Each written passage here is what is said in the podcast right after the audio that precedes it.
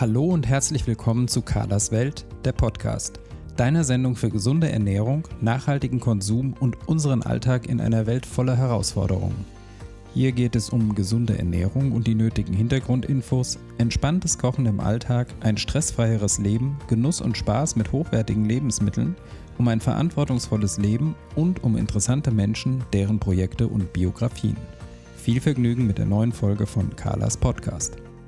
Ja, herzlich willkommen zu einer neuen Podcast-Folge von Carlas Welt. In dieser Folge spreche ich mit Dominik Ellen van der Poel über achtsames Anziehen und ihr gleichnamiges Buch. Wir tauschen uns über nachhaltiges und bewusstes Konsumverhalten in der Mode aus, unseren Kleidungsstil und die Bedeutung von Mode und Kleidung für unser Selbstwertgefühl. Wir sprechen darüber, warum Nachhaltigkeit in der Mode so wichtig ist wie man modisch gekleidet sein kann, ohne ständig Neues zu konsumieren, über das Problem von Fast Fashion, über Second-Hand-Mode und Kleidertauschpartys. Beide berichten wir von unseren eigenen Erfahrungen und ich hoffe, dass wir damit Lust machen können, dass du auch dein eigenes Konsumverhalten in Sachen Mode hinterfragst oder, wie in meinem Fall, mal wieder hinterfragst. Nicht nur, weil wir über das Buch Achtsam anziehen von Frau van der Poel sprechen, sondern auch, weil in diesem Interview Firmennamen genannt werden, bin ich verpflichtet, dich darauf hinzuweisen, dass die Folge Werbung enthält. Der Christian Verlag hat mir für die Vorbereitung des Interviews ein Rezensionsexemplar zur Verfügung gestellt. Darüber hinaus bin ich aber vom Verlag und der Autorin in keiner Weise für das Interview bezahlt worden und ich bin selbstverständlich auch völlig frei in der Gesprächsführung und in der Auswahl meiner Fragen.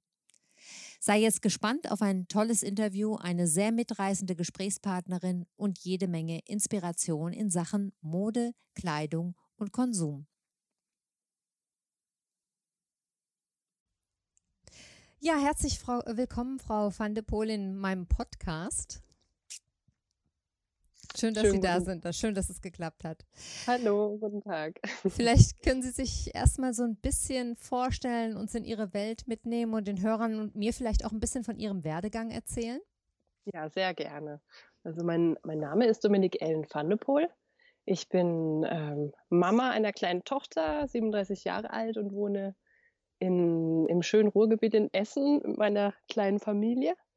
Und ähm, Anfang dieses Jahres habe ich ein Buch rausgebracht, das heißt Achtsam Anziehen. Das heißt, ich bin Autorin und Expertin für nachhaltige Mode und für Achtsamkeit.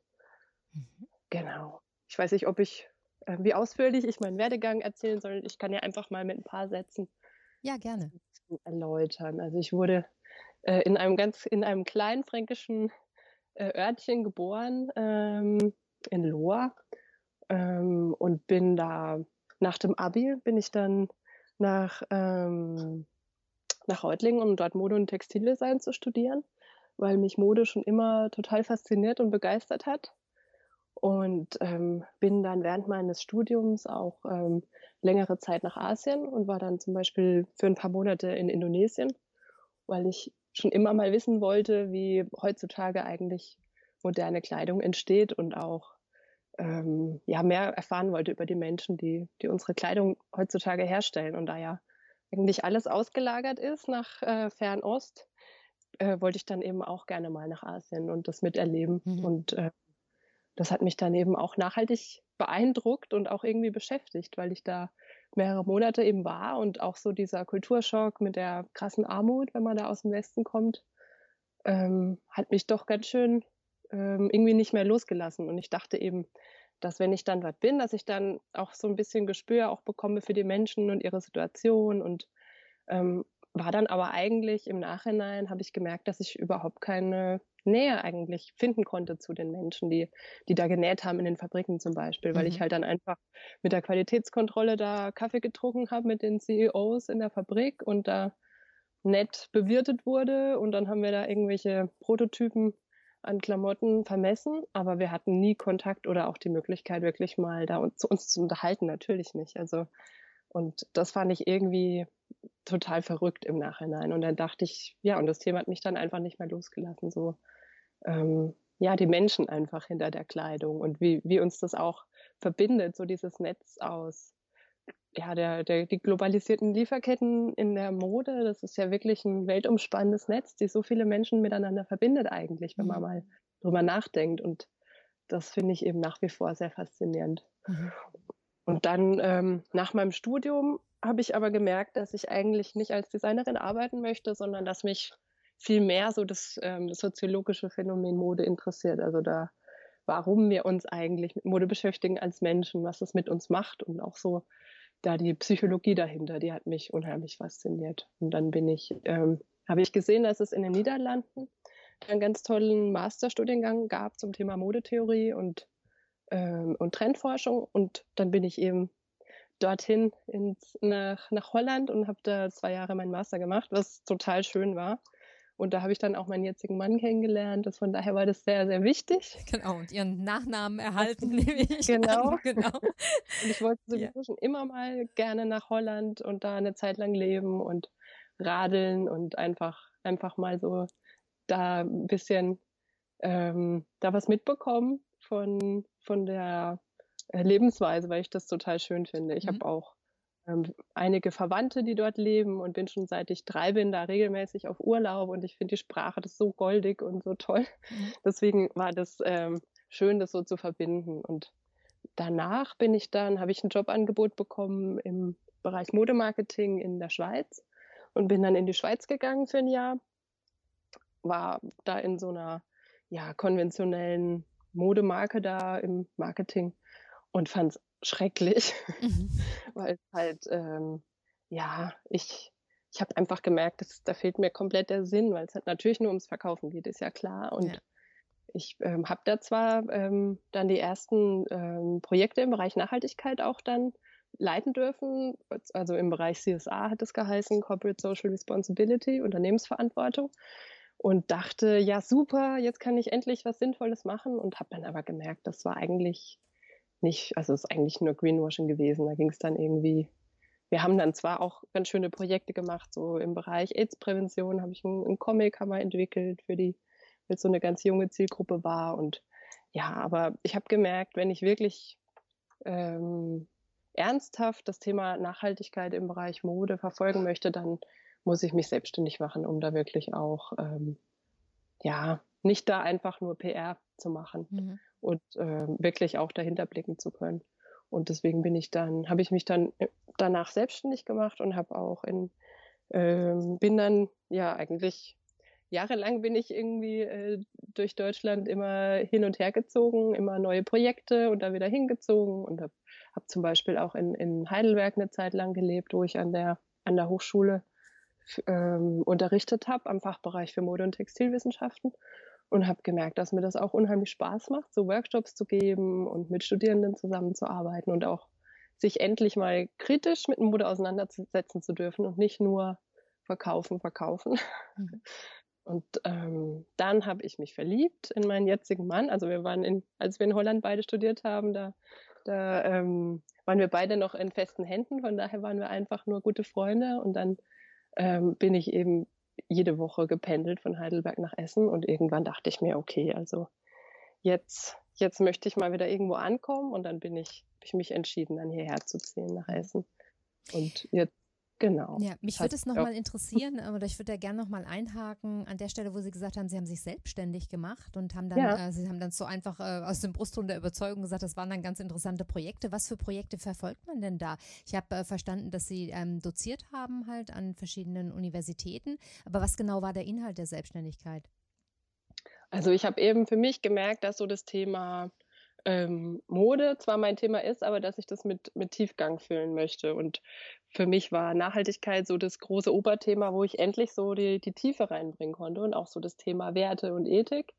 Deswegen habe ich da auf jeden Fall, war das so mein Schwerpunkt, aber ich ähm, habe wirklich auch mir da wirklich Zeit gegeben, alles mal auszuprobieren, worauf ich Lust hatte und habe dann wirklich ganz unterschiedliche Workshops auch entwickelt und habe zum Beispiel ähm, im Rahmen des Heidelberger Frühlings, das ist auch so ein großes, ähm, gab es auch so ein Kunstfestival in Heidelberg und da habe ich dann einen äh, Workshop gemacht zum Thema, ähm, wie hat das noch geheißen? Ähm, das war ein Upcycling-Workshop und ähm, da habe ich dann mit, mit Leuten dann, haben wir dann ähm, Kleidung abgecycelt und haben dann im, im urbanen Raum, haben da Installationen gemacht und mhm. äh, an, der, an der Uni habe ich eben am Fachbereich Mode- und Textilwissenschaften dann Kurse gegeben, also vor allem auch zum Thema Nachhaltigkeit und Konsumentenbildung, aber auch äh, Modegeschichte zum Beispiel und mhm. Jugendkulturen, was ich auch unheimlich spannend finde. Und ähm, dann, was habe ich denn noch so alles gemacht? Ich habe zum Beispiel einen Selbsterfahrungsworkshop gemacht für einen gemeinnützigen Verein in Heidelberg für körperbehinderte Frauen und Mädchen. Und das Thema war Frida Kahlo und so mhm. ähm, Schönheit. Mhm. Und da haben wir eben dann in, im Rahmen des Workshops haben wir Modezeitschriften uns vorgenommen und die kritisch auseinandergenommen und dann daraus Papierblumen gefertigt und uns so einen Blumenschmuck gebastelt und dann ein Fotoshooting gemacht im Stil von Frida Kahlo. Also ich habe wirklich ganz verschiedene Sachen gemacht und oder zum Beispiel auch ähm, Retro-Styling-Workshops im, ähm, im Stil der 20er Jahre und habe dann eben auch ganz viel wie so eine Zeitreise über die über die Zeit damals erzählt, über das Frauenbild, über das Leben und wie sich das auch wieder im, im Styling spiegelt und habe dann auch dem WDR zum Beispiel da eine, eine, eine kleine Doku drüber gedreht und also ich habe wirklich die ersten Jahre meiner Selbstständigkeit einfach mal alles mal gemacht, was ich schon lange im Hinterkopf hatte und habe zum Beispiel Tauschpartys auch organisiert und ähm, einfach mal gemacht und dann hab, hat sich so mehr und mehr rauskristallisiert, wo so meine, was so die Bereiche sind, ähm, die mir einfach leicht von der Hand gehen und die sich dann auch unterm Strich irgendwie auch rechnen. Mhm. Und dann hat sich so mehr und mehr eigentlich gezeigt, so dieser Bereich Nachhaltigkeit, weil ich ja auch, ähm, ich habe ja ein abgeschlossenes Design und äh, Textil, also Mode- und Textildesign-Studium. Und das war natürlich super, dass ich da so diesen Background hatte. Und ähm, dann habe ich eben angefangen, nachdem ich ja auch im Marketing gearbeitet hatte für, für Modefirmen, habe ich da nach und nach ähm, auch Agenturen äh, gefunden, für die ich dann als Freie gearbeitet habe die wirklich spezialisiert waren auf Mode und Nachhaltigkeit mhm. und dann im Bereich Kommunikation oder als Fachjournalistin oder PR-Arbeit. Dann zum Beispiel für die Neonit habe ich dann die, das Jetzt, jetzt verändert sich die Messelandschaft ja gerade wieder auch durch Corona. Bis vor kurzem war eigentlich Berlin so ein bisschen das, das Zentrum mhm. in Europa, auch für die grüne Mode. Da gab es seit ein paar Jahren jetzt die Neonit. Das war so ein Zusammenschluss aller möglichen grünen Messen.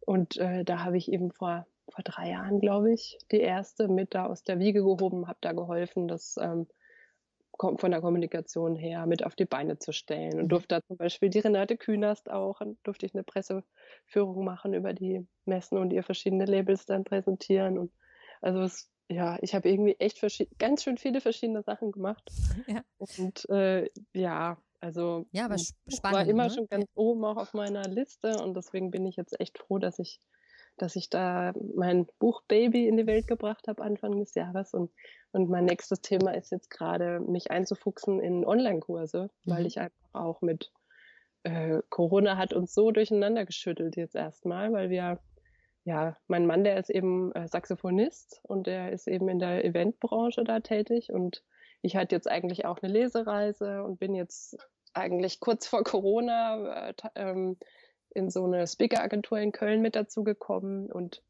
das ist natürlich jetzt, hat sich auch erstmal erst erledigt auf unbestimmte Zeit, da irgendwelche Vorträge zu halten oder genau. Und deswegen bin ich jetzt am gucken, wie ich, wie ich mich dann nochmal ein bisschen neu aufstellen kann ja. und dann über Online-Kurse einfach viel vermitteln kann, auch im Bereich Achtsamkeit. Das ist sicher auch sehr, sehr interessant, ja. Ja, ich darf sagen, dass ich mich auf das Gespräch mit Ihnen ganz besonders gefreut habe, einfach weil das Thema achtsam anziehen mich selbst jetzt auch schon eine Weile begleitet und ich trotzdem ganz überrascht war, dass Ihr Buch mir nochmal sehr viel interessante Impulse gegeben hat. Ach, damit, schön. damit habe ich ehrlich gesagt gar nicht mehr gerechnet. Zum Beispiel? Ich, ja, ich finde es ganz toll, dass es Ihnen einfach gelungen ist, nicht jetzt den x-ten Thema oder den x-ten Ratgeber zum Thema Kleiderschrank ausmisten zu mhm. schreiben. Damit hatte ich so ein bisschen gerechnet. Ne? Bei achtsam anziehen geht es ja oft nur darum oder im ja. Schwerpunkt darum, sondern dass sie einfach ein Buch geschaffen haben, das Informationen und Impulse liefert, ne, die immer mhm. wieder auch überraschend sind. Ja, also es hat einfach Spaß gemacht, da die Kapitel durchzublättern. Auch schön, Natürlich danke. sind da auch Basics dabei, das muss man jetzt einfach auch den Hörern genau, sagen, ja, also dass ja jeder wirklich auch weiß, dass da Basics dabei sind, aber man merkt schon, dass es ihnen nicht darum geht, jetzt einen Standardratgeber zu schreiben, sondern dass hier einfach ein kreativer Mensch am Werk war, der auch kreativ arbeiten und ein schönes Buch gestalten wollte. Liege ich da richtig? Genau, also sind total. Sie generell ein Mensch, der sehr viel Wert auf Kreativität und Ästhetik legt? Total. Also ich fand es auch unheimlich schön, dass ich da die Möglichkeit hatte, ganz viel von meinen eigenen Illustrationen und Fotos und Bildern reinzubringen und es, dass es so ein rundes Werk einfach geworden ist, dass ich da sowohl von, von der von den Worten auch da ähm, jetzt nicht das so wissenschaftlich, trocken, sachlich mhm. machen musste, sondern wirklich so aus dem Bauch raus und ganz persönlich auch das schreiben konnte, auch mit meinen eigenen Erfahrungen, was ich da ähm, auch irgendwie sehr intim das alles zu machen und persönlich und gleichzeitig auch so Bilder aus meinen letzten 20 Jahren eigentlich damit einfließen zu lassen. Also mhm. das war richtig, richtig schön. Und deswegen mhm. ist mir das auch sehr, liegt mir das sehr am Herzen, das Buch. Und ja, nee, dafür steckt viel drin für, von mir. So. Ja. Ganz, ganz großes Kompliment dafür. Das Buch ist wirklich wunderschön gestaltet. Das muss man nochmal sagen. Macht einfach Lust auch drauf, sich mit Mode, mit dem eigenen Kleiderschrank, aber auch mit dem eigenen Körper zu beschäftigen. Ne? Da werden wir gleich auch nochmal drauf zu sprechen kommen, genau. warum das eine Rolle spielt. Es ist äh, so ein bisschen schwer zu vermitteln, was ich meine, aber ich habe das ja schon mal eben versucht zu sagen, irgendwie, dass man einfach nicht das Gefühl hat, dass man jetzt irgendwie To-Do-Listen abzuarbeiten hat, sondern dass man, äh, dass die eigene Kreativität oder der die Spontanität eigentlich angeregt äh, wird, sich mit seinen eigenen Gedanken zu beschäftigen, mit sich selbst, mit seinem Körper, mit dem Kleiderkonsum auseinanderzusetzen und dabei eigentlich von ihren Pulsen profitieren darf, ohne dass sie jetzt eine eins zu eins Anleitung geben. Das heißt, man, man mhm. kommt eigentlich selber ins Tun und ins Nachdenken. Ach, schön. Ja, ich glaube, es ist auch wirklich ein innerer Weg und es ist eine Abenteuerreise und es ist einfach ein Prozess. Und ähm, das macht total Spaß, weil man so, so viele neue Perspektiven auch auf sich bekommt und auf ja. die Welt und sich so Stück für Stück verbindet mit allem und mit sich. Und das finde ich, das muss, deswegen ist es eigentlich keine Moralkeule oder sowas. Ich glaube, das funktioniert auch gar nicht. Ja, ich finde, das ist es auch ähm. wirklich gar nicht. Ne? Also es ist wirklich, ja. es geht von einem, es geht so charmant mit dem Thema um, dass man eigentlich mehr das Gefühl hat, dass die eigene Kreativität angeregt wird und so der eigene Spaß, sich mit sich und seiner Mode auseinanderzusetzen. Und das Thema Nachhaltigkeit, das ist dauerhaft präsent, aber das fließt einfach so ein. Ne? Also man bekommt einfach einen ganz anderen Zugang. Ja, das ja. ist doch toll. Das ja. freut mich, weil das war auch wirklich mein Bestreben, weil ich glaube, es gibt schon so viele tolle Bücher auch über das Thema und auch Bücher, die da sehr ähm, fachlich das alles toll zusammenfassen. Aber ich glaube, dass eigentlich das, was Mode für mich so besonders macht, ist, dass jeder eine sehr persönliche mhm. Verbindung zu Kleidung hat und dass es was ganz Intimes ist. Jeder von uns trägt Kleidung im Alltag und es sind auch viele Erinnerungen und Emotionen, die das bei uns ähm, auslöst an Sachen, an denen wir hängen und die uns an andere Menschen erinnern. Und auch wenn wir, wenn wir in den Laden gehen und uns irgendwas begeistert, dann, das ist ja so viel über die Sinne auch. Und ich finde, das, das ist auch, das ist auch wichtig, dass das Spaß macht und einen so eine Lebendigkeit auch vermitteln mhm. darf mhm. und nicht nur du darfst oder du darfst nicht oder so. Sie haben das vorhin schon mal so ein bisschen angedeutet, als Sie von Ihrer Zeit in Asien gesprochen haben. Aber vielleicht können Sie einfach jetzt noch mal so die Basics erklären, warum Nachhaltigkeit gerade beim Thema Anziehen und Mode so wichtig ist. Ja, ich glaube eben, ähm, gerade jetzt, wo wir uns in der Zeit befinden, wo uns immer mehr deutlich wird, wie zerbrechlich eigentlich dieser diese Welt ist, in der wir leben, die wir uns aufgebaut haben und dann auch die Natur und dieses Gleichgewicht, was eigentlich ja schon total aus dem, aus dem Ruder ist. Ähm, und ähm, Kleidung hat da eben einen riesigen Impact auf dieses System. Und äh, wenn man eben auch sieht, wie viele Ressourcen zum Beispiel in, in Kleidung im Jahr fließen, sei es Wasser, ähm, wenn man sich da einmal anschaut, was für einen Verbrauch zum Beispiel Baumwolle an, an Wasser hat, das ist unglaublich. Und gleichzeitig auch, wie viel Pestizide da ähm, über, übers Düngen dann ins Grundwasser kommen und es dann nachhaltig vergiften, dann ist es einfach ein Thema, vor dem man dann auch also nicht die Augen verschließen kann, wenn man wirklich über Nachhaltigkeit nachdenkt. Mhm. Und ich meine, es ist, es ist so, dass es nicht, äh, ich glaube nicht, dass wir dass wir am Ende die Kurve kriegen, wenn wir einfach ähm, jetzt einfach nur umswitchen und nicht mehr zum H&M gehen und stattdessen oder bei H&M dann einfach die, die grüne Linie dann bewusst wählen. Das ist toll, das ist wichtig, aber ich glaube, ähm, es gibt auf jeden Fall auch noch andere Faktoren, die total mit reinspielen und das kriegen wir auch nur hin, wenn wir, wenn wir uns auch zusammentun und dann zum Beispiel wie Fridays for Future das ja vormachen ähm, wenn wir da auch Druck ausüben auf die Politik und auf die Wirtschaft. Also ich glaube nur über den, ich dachte lange, dass man das nur über den Konsum irgendwie hinbekommt. Und ich glaube mittlerweile, dass man an mehreren, ähm, ja, dass man da mehrere Plattformen oder mehrere Strategien einfach mhm. ähm, übernehmen muss, damit man am Ende auch wirklich was verändert, weil diese Strukturen einfach so verfestigt sind. Mhm. Aber ich glaube schon, dass es ähm, dass nach wie vor der Konsum ein ganz, ganz großer Hebel ist. Und ich bin eben der überzeugt, dass, dass, äh, dass wir alle ähm, eigentlich problemlos nachhaltiger mit Kleidung umgehen können und dass es auch was Wichtiges ist, weil es im Moment so, ähm, es wird so viel konsumiert, aber die Sachen so wenig wertgeschätzt und so wenig genutzt. Und, und jeder hat dann Berge daheim, die ihn auch wieder total stressen eigentlich. Mhm. Und und das ist eigentlich für keinen gut. Ja, es ist eine Verschwendung, die keinem gut tut, ne? Also ja, also auf keiner, ja. auf keiner Seite. Die einen genau. auch belastet. Also deswegen ja. es ist es so ein bisschen wie so eine äh, ungesunde Angewohnheit wie Fast Food oder irgendwie sowas, was einem auch selbst halt nicht gut tut. Mhm. Und es ist nicht nur das Geld und es ist nicht nur das, was hinten dran steht, was es für Folgen hat, sondern es ist einfach insgesamt nicht so, nicht so clever. Mhm. Aber ähm, ja, ich glaube, dass es es ist nicht der, es ist ein Baustein und er wird jetzt nicht die Welt retten, wenn wir das äh, jetzt alle umsetzen. Aber ich glaube, es ist ein total guter Einstieg überhaupt zum Thema Nachhaltigkeit. Mhm, mh. Und ich meine, ob es jetzt ähm, viele Leute sind im Bereich Ernährung, ist auch so ein bisschen erstmal der Einstieg, das Anfangen vielleicht mal Bioprodukte oder saisonal.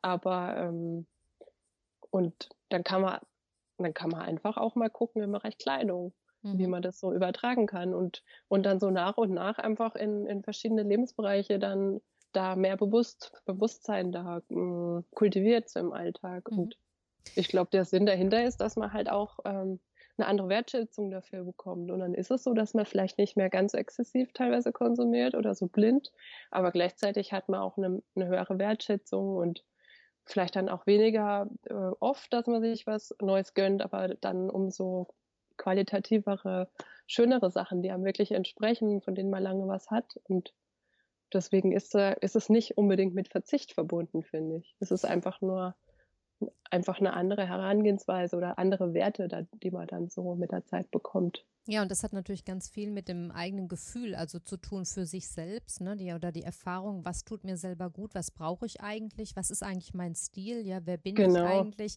Und ich habe ja vorhin schon gesagt, also ich beschäftige mich jetzt wirklich schon eine ganze Weile damit und das war für mich eine der wichtigsten Erkenntnisse überhaupt, als ich mal mich hingesetzt habe und überlegt habe, für welche Anlässe ich überhaupt etwas zu anziehen, anzuziehen brauche und dann überrascht war, dass ich einen Kleiderschrank besaß, also das ist ja schon viele Jahre her, dass ich das getan habe und über überrascht war, dass ich einen Kleiderschrank besaß, der für ganz andere An Anlässe ausgelegt mhm. war. Und dann war es eben überhaupt total kein Wunder. Ja. Und das sind ganz so viele Cocktail-Party-Outfits. Aber wann zur Hölle geht man auf Cocktail? Ganz genau. Also. Viele hochhackige Schuhe, wo ich mir halt irgendwann ja. mal eingestehen musste, dass die Zeit einfach, die war mal da und die war mal schön. Aber es mhm. nützt nichts, immer wieder welche zu kaufen, wenn ich sie gar nicht Fall. trage, weil ich eben im Moment mit zwei Hunden ein ganz anderes ja. Leben führe. Das, das kann, äh, kann ich absolut unterschreiben. Das ist bei mir auch so, auch auf dem Spielplatz. Also was soll ich da mit irgendwelchen Mini-Röcken und hochhackigen Schuhen? Also ja, genau. Da kann ich ja überhaupt nicht mit meiner Tochter irgendwie. Ja, und trotzdem hat man das in seinem Einkaufsmodus ja trotzdem noch gespeichert gehabt. Also so war ja. es bei mir. Ne? Also ich sah ja. dann ein tolles Paar Schuhe oder sah irgendwie vielleicht eine nette Bluse oder sowas, ja. Und dann äh, habe ich beim dann über die, beim dem Nachdenken festgestellt, das hat sich über die Jahre dann auch angesammelt und kein Wunder, dass ich es nicht mhm. getragen mhm. habe, ja, weil das feine ja. Seidenblüschen eben überhaupt nicht zu meinem Lebensstil passt. Ja. ja. Ähm, gut, aber zurück zu Ihrem Buch. Sie, bezeichnen das Buch ja in der Einleitung selber als modisches Selbsterfahrungsprogramm. Und ich will mhm. mal so ein bisschen einfach durch das Buch führen und so ein bisschen erklären, worum es geht. Also das Ganze basiert auf einer, Sie unterbrechen mich bitte, wenn ich irgendwas falsch darstelle, ja. Aber, es, tun, aber das Buch nicht. basiert auf sehr einer, gut vorbereitet. einer zehnwöchigen Shopping-Diät und ist in einzelne Wochenmodule eingeteilt. Und bei jedem Modul erhält man dann Informationen und Hintergrundwissen, aber auch, wie ich vorhin schon gesagt habe, ganz viel Inspiration und praktische Impulse. Ich glaube aber, es ist nicht zwingend nötig, in diesem Wochenprogramm zu arbeiten, oder? Kann man das Buch auch anders nutzen?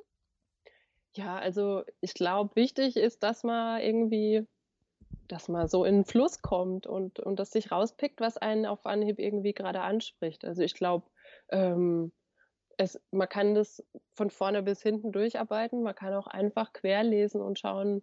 Ähm, es ist ja einfach eine Reise und wo man die beginnt, ist auch egal. Also mhm. und vielleicht gibt es auch Themen, die einen im Moment nicht so beschäftigen und dann irgendwann, dann muss man wieder dran denken und dann greift man noch mal, greift man wieder dazu und schlägt noch mal nach und also das ist total. Ich eigentlich ähm, am Anfang dachte ich auch, dass ich es ganz offen halte. Und äh, dann mein Verlag hat aber gemeint, äh, dass sie die Idee gut finden mit diesem Programm und mhm. dass das doch gerade so ein bisschen auch im Zeitgeist passt und dass ich das doch beibehalten soll. Und deswegen ähm, bin ich aber da auch ganz offen, wie jeder das lesen möchte. Ich habe ganz viel Rückmeldung bekommen, dass, dass äh, Leute das in einem Rutsch durchgelesen haben in drei Tagen. Mhm. Ähm, so viel zum Thema zehn Wochen. Und das ist auch super. Also ich freue mich ja, wenn das so die Leute auch inspiriert. Also mhm. Ja, und es macht was, ne? Also während des Lesens, wie ich das vorhin schon gesagt habe, es macht einfach was mit einem. Man guckt anders hin. Also selbst wenn man jetzt, wie ich habe natürlich in der Vorbereitung für das Interview das Buch auch schneller gelesen als in zehn Wochen. Ähm, ja, aber es klar. macht trotzdem was. Also es hat bei mir nochmal den Blickwinkel stark verändert. Aber wir werden auf die einzelnen Kapitel Ach, jetzt schön, gleich auch nochmal noch ja. mal eingehen. Ich würde gerne äh, ganz zu Anfang, bevor wir auch in die Kapitel einsteigen, nochmal auf den Punkt Ausmisten kommen. Also so Ausmisten, ja. gebrauchte Sachen kaufen und so weiter. Das ist jetzt zum Beispiel was, was mir persönlich gar nicht schwer fällt. Ja, da bin mhm. ich schon lange drüber hinweg.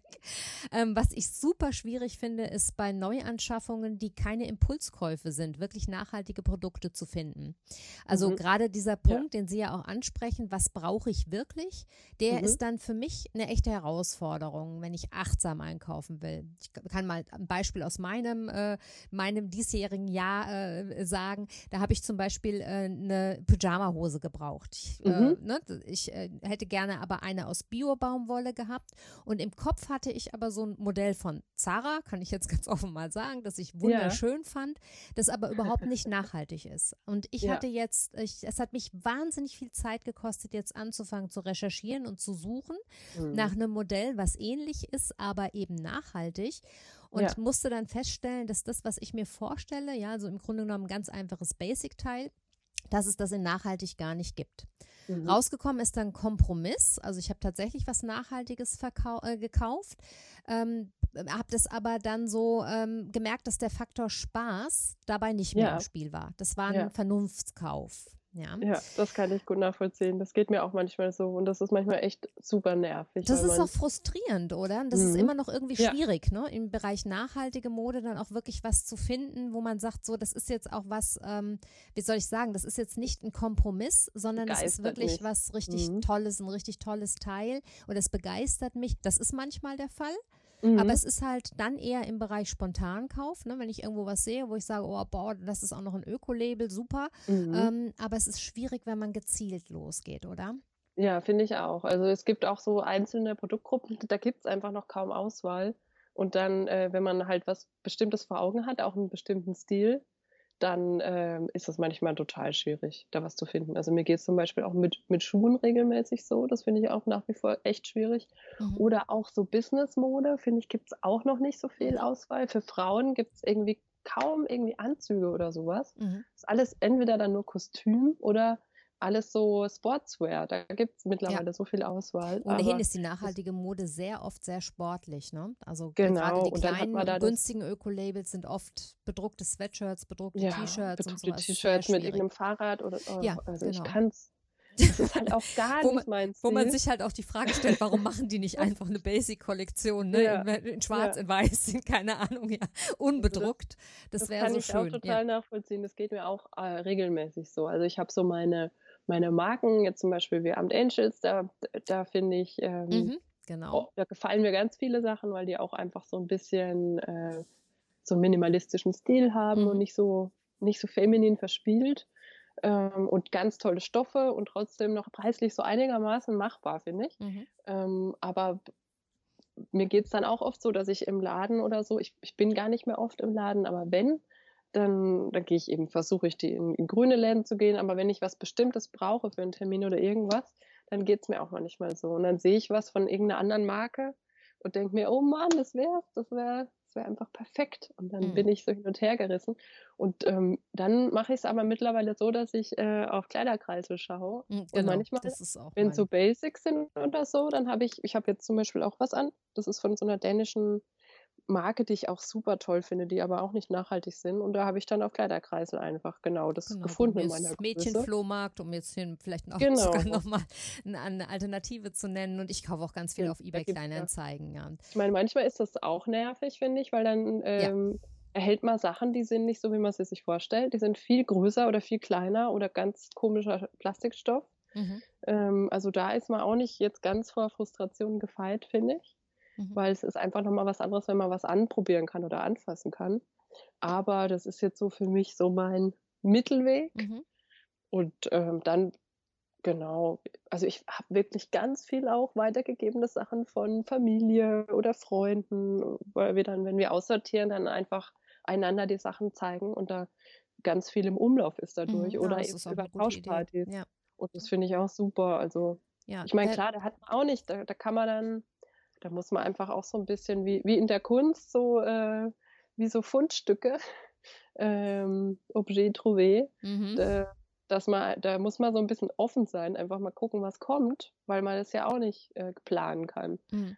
Deswegen, ja, ich ähm, habe dann so bei mir überlegt, was Bestimmtes sucht, dann ist das manchmal echt schwierig. Echt schwierig. Ich habe dann so überlegt, dass es ja früher dann so eigentlich gewesen wäre, dass man zum Schneider gegangen wäre und hätte sich jetzt ein Wunschkleid oder so irgendwas schneidern lassen und das hat mhm. natürlich dann auch einen ganz anderen Wert gehabt, ja. Ja, ähm, ja. Aber ich merke natürlich auch bei mir, dass wir sehr, sehr fixiert drauf sind, genau das zu bekommen, was wir uns in den Kopf gesetzt mhm. haben. Das ist ja auch ein Problem, ne? Dass genau. wir da als, dass, äh, den Eindruck haben, es ist so viel da, dass ich auf jeden Fall genau das finden werde, was ich jetzt haben will. Ja. Ne? Ja, ja, ich brauche jetzt die und die Hose mit dem und dem Schnitt in ja. der und der Trendfarbe und ähm, ich brauche sie jetzt. Also ja. spätestens morgen. Ja. Und dann ist es, dann ist es halt auch echt schwierig, dann da eine grüne Alternative zu finden. Ja, aber das ist aber so für mich, was ich jetzt äh, auch aus nach der Lektüre des Buches so für mich äh, entschieden habe, dass das meine nächste persönliche Challenge wird, mich einfach von diesem Wunsch so ein bisschen zu verabschieden, dass ich ja. immer genau das bekommen kann, was ich haben will. Oder dann eben vielleicht auch bereit zu sein, tatsächlich zum Schneider zu gehen und mir mhm. eine individuelle Lösung mit einem nachhaltigen Stoff äh, vielleicht zu überlegen, die dann auch länger äh, mich länger begleitet, ja, dass man da. Genau, oder vielleicht, wenn man was Altes hat, was man eigentlich auch, ähm, was kaputt ist oder aus dem man das, was man umschneidern lassen kann oder so, dann kann man sich den Stoff auch schon mal sparen. Also je nachdem, was man für einen Schnitt eben hat. Aber ja, ich glaube auch. Ich, ich glaube, das Problem ist, dass wir halt, oder die Schwierigkeit ist, dass man sich so dran gewöhnt hat, dass man halt regelmäßig durch die Läden geht und dass es, es macht natürlich total Spaß. Und es mhm. ist auch ja. super menschlich. Es ist einfach ganz normal, dass einen das in, in Glücksgefühle ausbrechen lässt, wenn man durch Läden geht. Und darauf sind die ja auch angelegt. Und das ist ja auch, gerade jetzt nach Corona oder in Corona-Zeiten, möchte ich auch nicht sagen, hört auf, in die Läden zu gehen in eurer Nachbarschaft und äh, kauft bitte nichts mehr, auch nicht bei grünen Labels und macht nur noch Secondhand, weil ich glaube, gerade ist die Branche auch so am Schwächeln und die brauchen da auch Unterstützung. Also sowohl die, die grüne Modebranche, die ist auch gerade echt am Kämpfen, ähm, und auch die Einzelhändler in den, in den Städten auch. Also ich glaube, ähm, indem man schon einfach nicht mehr die ganze Zeit automatisch jede Woche sich so viel kauft, weil das ist ja mittlerweile so die neue Normalität geworden, sondern einfach seltener sich in Versuchung führen lässt und, und dann halt ein bisschen gezielter schaut, was brauche ich eigentlich. Und wenn man dann mal was kauft, was jetzt nicht vielleicht grün ist, äh, aber es ist was, was man wirklich braucht. Und es mhm. ist was, was man wirklich, was man noch nicht dreifach, in dreifacher Ausführung daheim im Schrank hat und es nur nicht weiß, weil man keinen Überblick mehr hat und so viel Kram besitzt, mhm. dann ist es auch, ist es voll okay. Mhm. Also ich glaube, ähm, das Problem ist eher, dass viele Menschen so oft kaufen und so viel besitzen, dass sie überhaupt keine Ahnung mehr haben, was sie eigentlich alles haben und dann alles doppelt und dreifach und vierfach kaufen. Und das ist wirklich unnötig, ja. finde ich. Also sowohl finanziell als auch platzmäßig und auch von Ressourcen. Also das ist dann einfach, dann kann man sich das lieber irgendwie das fünfte gleiche Teil sparen und lieber einmal was Gescheites sich ja, anschaffen. Das ist ja auch eine ganz interessante, eine ganz interessante Beobachtung. Ich weiß nicht, ob Sie das bestätigen können, aber ich habe bei mir festgestellt, dass ich oft dasselbe immer wieder kaufe. Ja. Vielleicht, weil ich einen Teil mhm. schön finde. Und äh, mhm. ich, ne, ich dann gemerkt habe, so, ich habe einen schwarzen Pullover in ähnlicher Ausführung, wirklich sechs Stück, ne, als ich angefangen habe, meinen Kleiderschrank auszumisten. Mit zwei ja. Hunden kann man schwarze Pullover vergessen. Ja, die kann man mhm. gar nicht anziehen. Mhm. Aber ich mhm. habe mich dann gefragt, was mich wohl verleitet dazu, die immer wieder zu mhm. kaufen und bin zum Schluss gekommen, dass ich den einen sehr schön finde und die anderen sind so ähnlich. Ja, mhm. und das wahrscheinlich dann, wenn man irgendwo etwas sieht, was, äh, ne, wo man sagt, oh, das ist schön, das einen vielleicht auch an etwas erinnert, was man gerne trägt, dass man dazu neigt, das nochmal zu kaufen. Ja. Ja. Wobei ich. Und da, da wird es aber auch interessant, finde ich, da mal dann so drauf zu gucken und zu überlegen, was ist das eigentlich, was mich da so ähm, packt und was steht da dahinter? Und das, das kann auch total spannend sein, da so ja. ein bisschen dahinter zu blicken. Da kann man auch manchmal, da kauft man ja auch so Stile, die man eigentlich gar nicht mehr trägt, aber die, wo man so ein bisschen eine Sehnsucht hat, noch nach einem anderen, na, nach einer anderen Rolle vielleicht, keine Ahnung, so sexy ja. High Heels oder ja, sowas, ja. was sich dann allein durch den Kauf total sexy fühlt, obwohl man die nie trägt, weil man die so un ungemütlich und unbequem findet. Aber allein, dass sie da im Regal stehen, die geben einem schon das Gefühl von Begehrlichkeit oder so.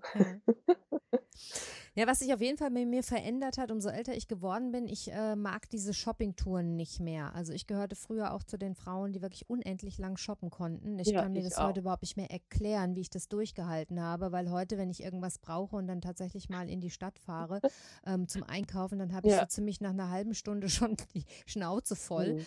ähm, ja. halte dann vielleicht noch eine halbe Stunde länger durch und gehe dann. Also vor allem, wenn ich irgendwas suche ähm, und dann im fünften Geschäft bin und merke irgendwie, ich finde dann doch nicht das Richtige, dann ist es, mhm. früher hätte ich dann ein paar andere Teile gekauft oder wäre noch ja. weitergelaufen, habe alle Geschäfte abgelaufen. Und mhm. heute ist es so, wir sind auch sehr oft Mega in Holland, in der Nähe von Amsterdam und äh, da ja. kann man natürlich ganz toll einkaufen. Das ist dann so, wo ich schon mal bummeln gehe und das ja. auch mit einer, ähm, da wirklich auch eine schöne Erfahrung mache. Aber da sind mhm. natürlich auch die, ich sage jetzt mal in so Städtchen wie Harlem oder sowas, sind natürlich ja. kleine Orte mit kleinen Boutiquen, wo man wirklich auch sehr, sehr gelassen ist und gemütlich einkaufen kann, wo genau. die Geschäfte nicht stundenlang offen sind, sondern wo halt irgendwann auch alles wieder zu ist, äh, manchmal schon nachmittags mhm. um fünf oder spätestens um sechs und man dann eine Kleinigkeit essen geht oder so. Also es ist alles sehr viel gelassener als hier. Ja. Nur dieser Shopping Shopping-Marathon in unseren Großstädten, das kriege ich überhaupt nicht mehr hin. Mhm. Ja, ich glaube, ähm, also mir ging es auch so, dass ich, das hat, das ist, war wirklich so eine, eine Reise. Also ich war früher der absolute, äh, ja, ich habe es geliebt, shoppen zu gehen. Mhm. Und meine, ich hatte eine Tante, ich habe eine Tante in Holland, da war ich dann als Teenager, habe ich die immer besucht und die hat in Amsterdam gewohnt und es war für mich das Größte da die Kalverstraat entlang zu shoppen mit ihr und irgendwelche auf die Jagd zu gehen nach besonderen Teilen, die ich dann in meiner bayerischen Kleinstadt da tragen konnte und da der bunte Hund war und total stolz mit irgendwelchen gelben Plateau-Lackschuhen oder Animal Print Schlaghosen und was weiß ich. Also ich hatte echt verrückte Sachen. Mhm. Aber ich glaube, es ja, aber wenn man so anfängt, darüber nachzudenken, was man eigentlich braucht, das ist einfach eine komplett andere Perspektive. Und dann ähm, dann steigen auch die eigenen Ansprüche. Also ich habe früher fand ich beim H&M zum Beispiel oder bei den Fast Fashion äh, Läden einfach alles ganz, ganz toll. Da mhm. bin ich reingekommen und ich war total, ich war so euphorisch schon. Ich konnte bin von einem zum nächsten gehechtet und war völlig auf körpereigenen Drogen. Ja. Und fand wollte einfach alles haben. Und jetzt mittlerweile habe ich einfach eine komplett andere Wahrnehmung auch für Stoffe, für Qualität und denke mir, oh Gott, das boah, das ist ja nur Plastik, das ja. will ich überhaupt nicht auf der Haut haben. Nein, danke. Und ähm, also da, da verändert sich ganz viel so mit der Zeit. Und es ist auch dann manchmal so ein bisschen ernüchternd. Also da muss ich Ihnen auch, da stimme ich Ihnen bei. Aber auf der anderen Seite finde ich, wenn man dann vorm Kleiderschrank steht und dann die Sachen anfasst, die man da hat, dann merkt man, das sind wirklich echte Schätze, die man da hat. Ja. Und das ist so schön auch im Alltag. Man fühlt sich einfach ganz anders, wenn man was Bequemes hat, was einen nicht einengt mhm. und was auch, noch, was auch noch von einem tollen Label ist oder von einem Menschen, den man mag. Das ist einfach ein echtes, ein anderes Gefühl, finde ich. Also, das stimmt. Aber ich trage auch viel so, ähm, also bei Tauschpartys zum Beispiel oder wenn es weitergegeben wird, sind halt auch oft so Fast-Fashion-Sachen dabei. Und da habe ich am Anfang auch überlegt, soll ich jetzt, jetzt komplett alles boykottieren aus Prinzip? Ist das jetzt alles schlecht und böse? Und dann habe ich mir aber gedacht, eigentlich, da steckt trotzdem so viel Liebe, Geduld einfach auch drin und so viel Zeit von so vielen Menschen. Mhm. Und für die, ich finde das auch so, ich, äh, ich glaube, bei The True Cost oder so gibt es ja so eine, gibt mhm. ja mittlerweile ein paar ganz äh, ja, augenöffnende Dokus auch zum Thema ähm, Kleidung und so die Schattenseiten der Modeindustrie. Und da merkt man halt, dass die Leute, die das herstellen, für die, die haben das oft das Gefühl, dass sie, dass sie Teil sind von was ganz Großem und dass das, dass das was ganz Tolles ist, was sie da helfen zu produzieren und das ist was, was sie sich selbst niemals leisten könnten. Mhm.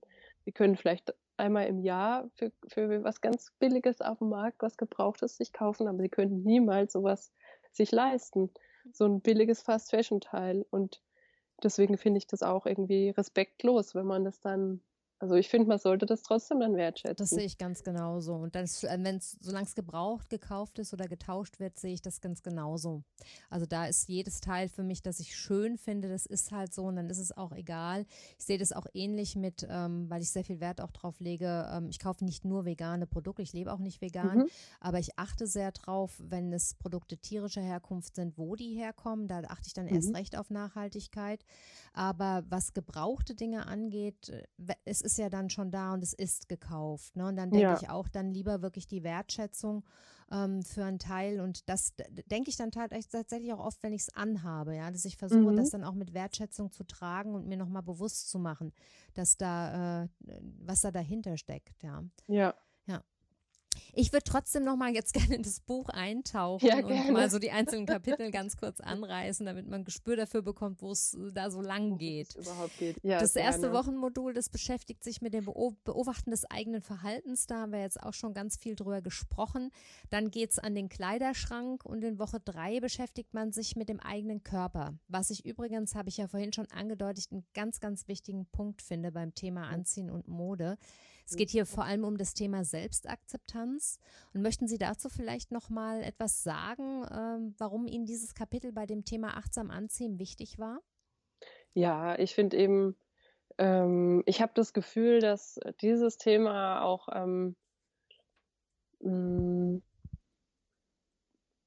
dass das Gefühl nicht, nicht, ähm, nicht gut genug zu sein, so wie man ist, oder permanent eigentlich dafür arbeiten zu müssen, oben genug zu sein.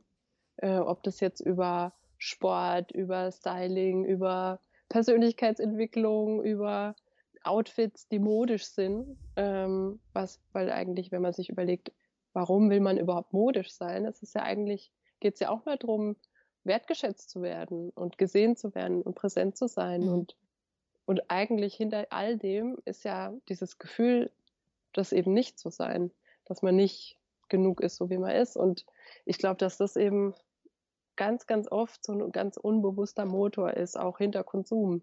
Mhm. Und ist ja auch kein Wunder, aber genau das versucht ja auch die Werbung zu nutzen und da Bedürfnisse oder das Gefühl zu schaffen, äh, du hast ein Problem und ich kann dir dabei helfen, es zu lösen. Mhm. Und ähm, deswegen ist es auch nicht unsere Schuld, dass wir dieses Gefühl haben, weil wenn wir da reinwachsen in so eine Kultur, dann ist das einfach das Ergebnis. Mhm.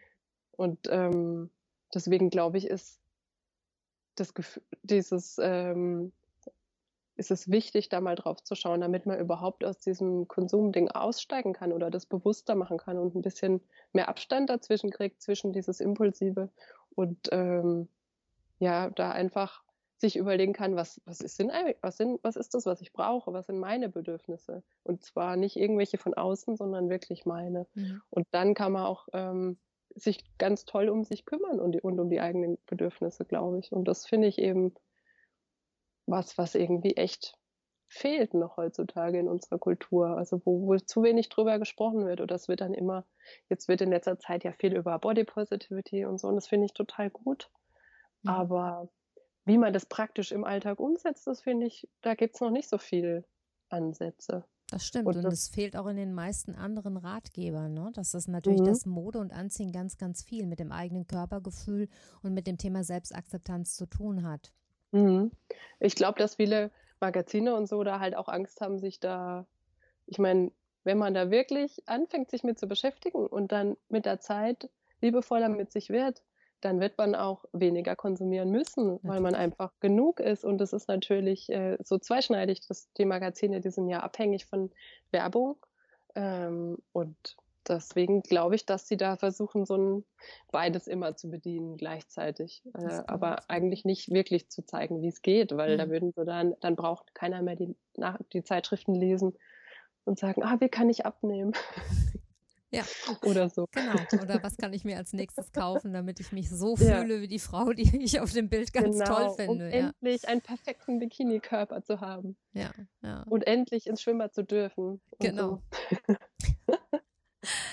Ja, die Woche vier oder die vierte Woche hat dann das große Thema Loslassen zum Inhalt. Und hier geht es natürlich auch darum, den eigenen Kleiderschrank zu entrümpeln und rauszufinden, was man behalten möchte und was nicht. Natürlich äh, spielt auch KonMari eine Rolle, denn an Marie Kondo, genau. glaube ich, kommt im Moment keiner vorbei. ja. Also ja, zumindest kein Nachhaltigkeits- und Achtsamkeitsratgeber. Genau. Warum ist denn die Frage, does it spark joy so wichtig? Mmh weil ich glaube, der Schlüssel ist eben, dass wir nicht nur mit dem Kopf versuchen äh, zu beurteilen, brauche ich das jetzt wirklich, brauche ich es noch, könnte ich es noch brauchen, ah, was ist, wenn ich es doch noch brauche? Weil dann ähm, ist es so, dass eigentlich immer irgendeine Stimme in uns sagt, ah, wer weiß, vielleicht kannst du es noch irgendwann gebrauchen und dann ist es ganz, ganz schwer, Sachen loszulassen, obwohl man sie eigentlich, obwohl sie einem keine Freude geben, sondern einen eher, eher eine Last sind, weil man aus einem oder vielleicht sogar ein schlechtes Gewissen einem machen. Mhm. Zum Beispiel Sachen, kleine, kle äh, eine Hose in einer kleineren Größe, weil man mittlerweile ein bisschen zugenommen hat und nicht mehr reinpasst. Und dann denkt man, okay, wenn ich die jetzt aber, ähm, wenn ich wieder, ich will ja abnehmen und wenn ich die da liegen habe, dann vielleicht motiviert es mich sogar. Aber eigentlich ist es so, dass es jedes Mal ein, ein schlechtes Gefühl gibt, wenn man die Hose im Kleiderschrank sieht, weil man sich denkt, oh, ich bin fett, ich bin viel zu fett. Mhm. Und deswegen ähm, glaube ich, ist das einzig Wahre zu gucken, was, was für ein Gefühl gibt mir der Gegenstand. Mhm. Tut er mir gut? Hat er eine gute Energie? Ähm, hat er, beflügelt er mich? Oder ist es eigentlich, löst es was, was Schweres, was Unangenehmes in mir aus? Und dann ist es total gut, ähm, wirklich da darauf zu hören. Mhm. Und das fand ich super an ihrer Methode. Ich kann vielleicht auch noch mal aus eigener Erfahrung beisteuern, dass als ich angefangen habe, mich so ein bisschen ähm, zu entrümpeln oder überhaupt mal meinen Kleiderschrank, das war ja irre, was ich da ausgeräumt habe. Wirklich diese Berge, was war unglaublich. Ähm, dass ich so Teile zum Beispiel von denen ich dachte, das ist aber eigentlich ein ganz, ganz tolles Teil, das sollte ich tragen. Ja, da habe mhm. ich mich dann gezwungen, das am nächsten Sollte. oder übernächsten Tag auch mal anzuziehen und darauf mhm. zu achten, wie ich mich fühle. Mhm. Und äh, ganz oft habe ich festgestellt, ja, das mag toll sein, ja. Vielleicht hat auch mein Mann gesagt, das Kleid das steht dir so gut, du siehst super da drin aus. Mhm. Und ich habe mich ja. den ganzen Tag unwohl gefühlt. Und solche ja. Teile habe ich dann, wie gesagt, einen Tag Probe getragen und dann konsequent rausgeschmissen, ja. Ganz ja. egal, was jemand anderer sagt oder ähm, was ich, wenn ich es im Kleiderschrank gesehen habe, ne, es spielte dann einfach nur noch mein persönliches Gefühl eine Rolle. Und das war Auf eine super Fall. interessante Erfahrung. Weil es ist eigentlich so wie beim Verlieben. Also da, bringt es aber auch nichts, wenn einem der die beste Freundin sagt, ach komm, das ist doch ein toller Mann, genau. guck dir den mal an. ja, Gib ja. dir mal einen Ruck, jetzt stell dich nicht so an, guck mal, es gibt doch viel schlimmere Männer. Also das, ähm, ja, man kann das halt nicht erzwingen. Das ist ein bisschen wie Magie oder wie verliebt ja. sein. Entweder es ist halt da oder halt nicht. Und ja, finde ich auch. Geht mir auch wirklich genauso. Und ich finde es auch toll, dann nochmal den Sachen nochmal eine Chance zu geben, die wirklich noch einmal anzuzählen, mal ganz bewusst zu gucken, was gibt es mir für ein Gefühl. Und manchmal ist auch so, dass man sich verändert und dass sich der Geschmack verändert und, und dass es einfach nicht mehr passt. Oder dass man, dass man zum Beispiel früher nicht so drauf geachtet hat, dass auf bestimmte Sachen, die einen nerven an Sachen, die mhm. einen einschränken. Mhm. Ich kann zum Beispiel nicht leiden, wenn meine, wenn es unter dem Ärmel so eng ist. Mhm. Oh, ich hasse das mittlerweile. Und ich habe nur noch so weite Oberteile eigentlich und es ist so schön. Und ich ziehe nichts anderes mehr an. Und manchmal habe ich dann Sachen oder ja, kriege ich die dann und dann denke ich mir, es ist super schön, aber ich werde es nicht tragen. Ja. Und dann, ja, aber das, ja, ich glaube, ich glaube, es, je älter man wird, desto mehr lernt man sich selbst auch kennen und dann auch wirklich darauf zu schauen oder darauf zu vertrauen, auf das eigene Gefühl und die Intuition. Und damit liegt man dann goldrichtig. Ja, das ist richtig. In der Woche 5 geht es dann um das Tauschen und Teilen. Äh, und da äh, bin ich jetzt schon ganz gespannt. Es geht halt so um die Frage, wie man Kleidung auch ohne sie zu kaufen nutzen kann. Da gibt es ja vor allem in den Großstädten inzwischen ganz, ganz tolle Projekte. Können Sie dazu vielleicht noch ein bisschen genau. äh, was sagen?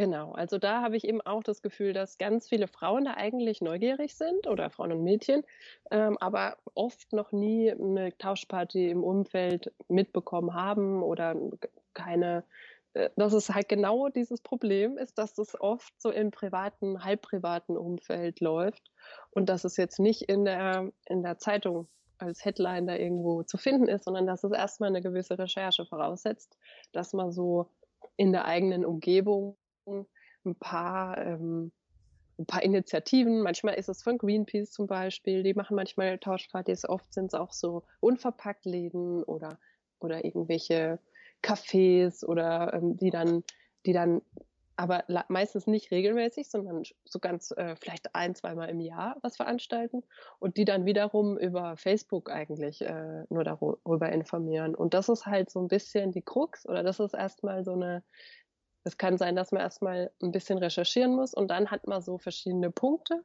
Und wenn man dann damit in der, in der Facebook-Gruppe dann zum Beispiel ist, dann kriegt man das regelmäßig dann schon mit. Mhm. Oder, mal, oder wenn man im Freundeskreis sich umhört. Und ich habe auch ein paar Freundinnen, die, die einfach tauschen lieben. Und wir sagen uns dann auch gegenseitig Bescheid, wenn wieder eine ansteht oder leiten uns das weiter, wenn eine Einladung ist bei Facebook oder so. Mhm. Und dann kann man sich so ein bisschen, ähm, da kann man so die Augen offen halten. Und wie funktioniert das dann praktisch? Also bei, es gibt äh, auf jeden Fall verschiedene Arten von Tauschpartys. Einmal hat man die öffentlichen, die sind vielleicht gut, um erstmal das so auszuprobieren, wie man das findet.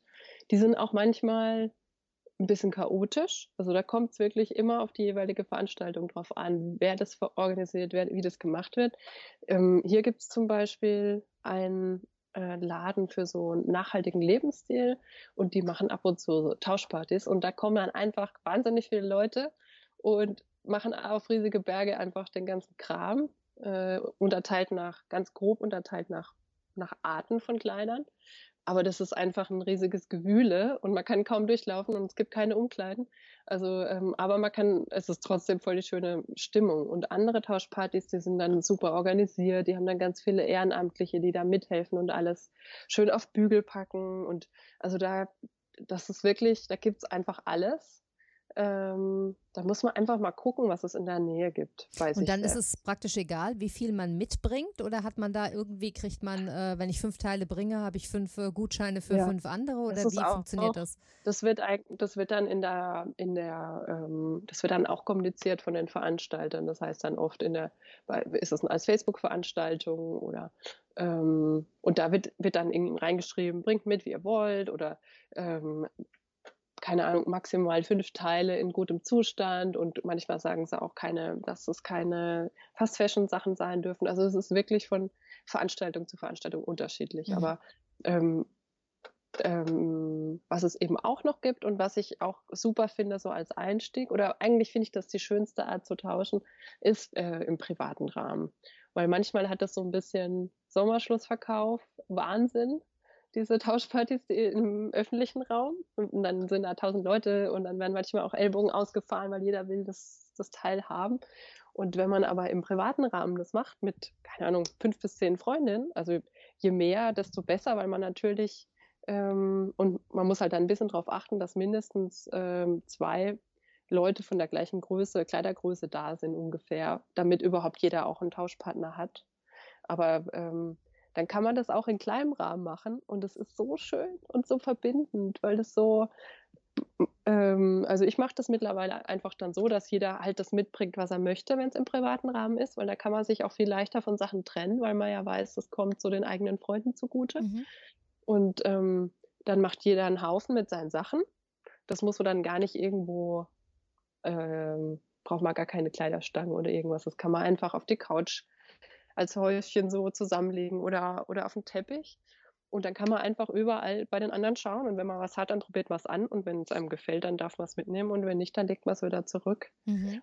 Und wenn am, und am, am Ende ist es eben gut, wenn alle dann wieder die Sachen äh, mitnehmen, die übrig sind, mhm. weil sonst hat man halt als Veranstalter oder als derjenige, der das ausrichtet, dann überall die Kleiderberge und mhm. das ist dann auch nervig. Also da ist es dann wichtig, dass derjenige, der die Wohnung zur Verfügung stellt, dass der nicht so viel Stress hat und dass der, ähm, der bringt dann, der macht einen Tee oder macht eine Apfelschorle und vielleicht ein paar Chips und die anderen können auch was zu trinken oder zu knabbern mitnehmen.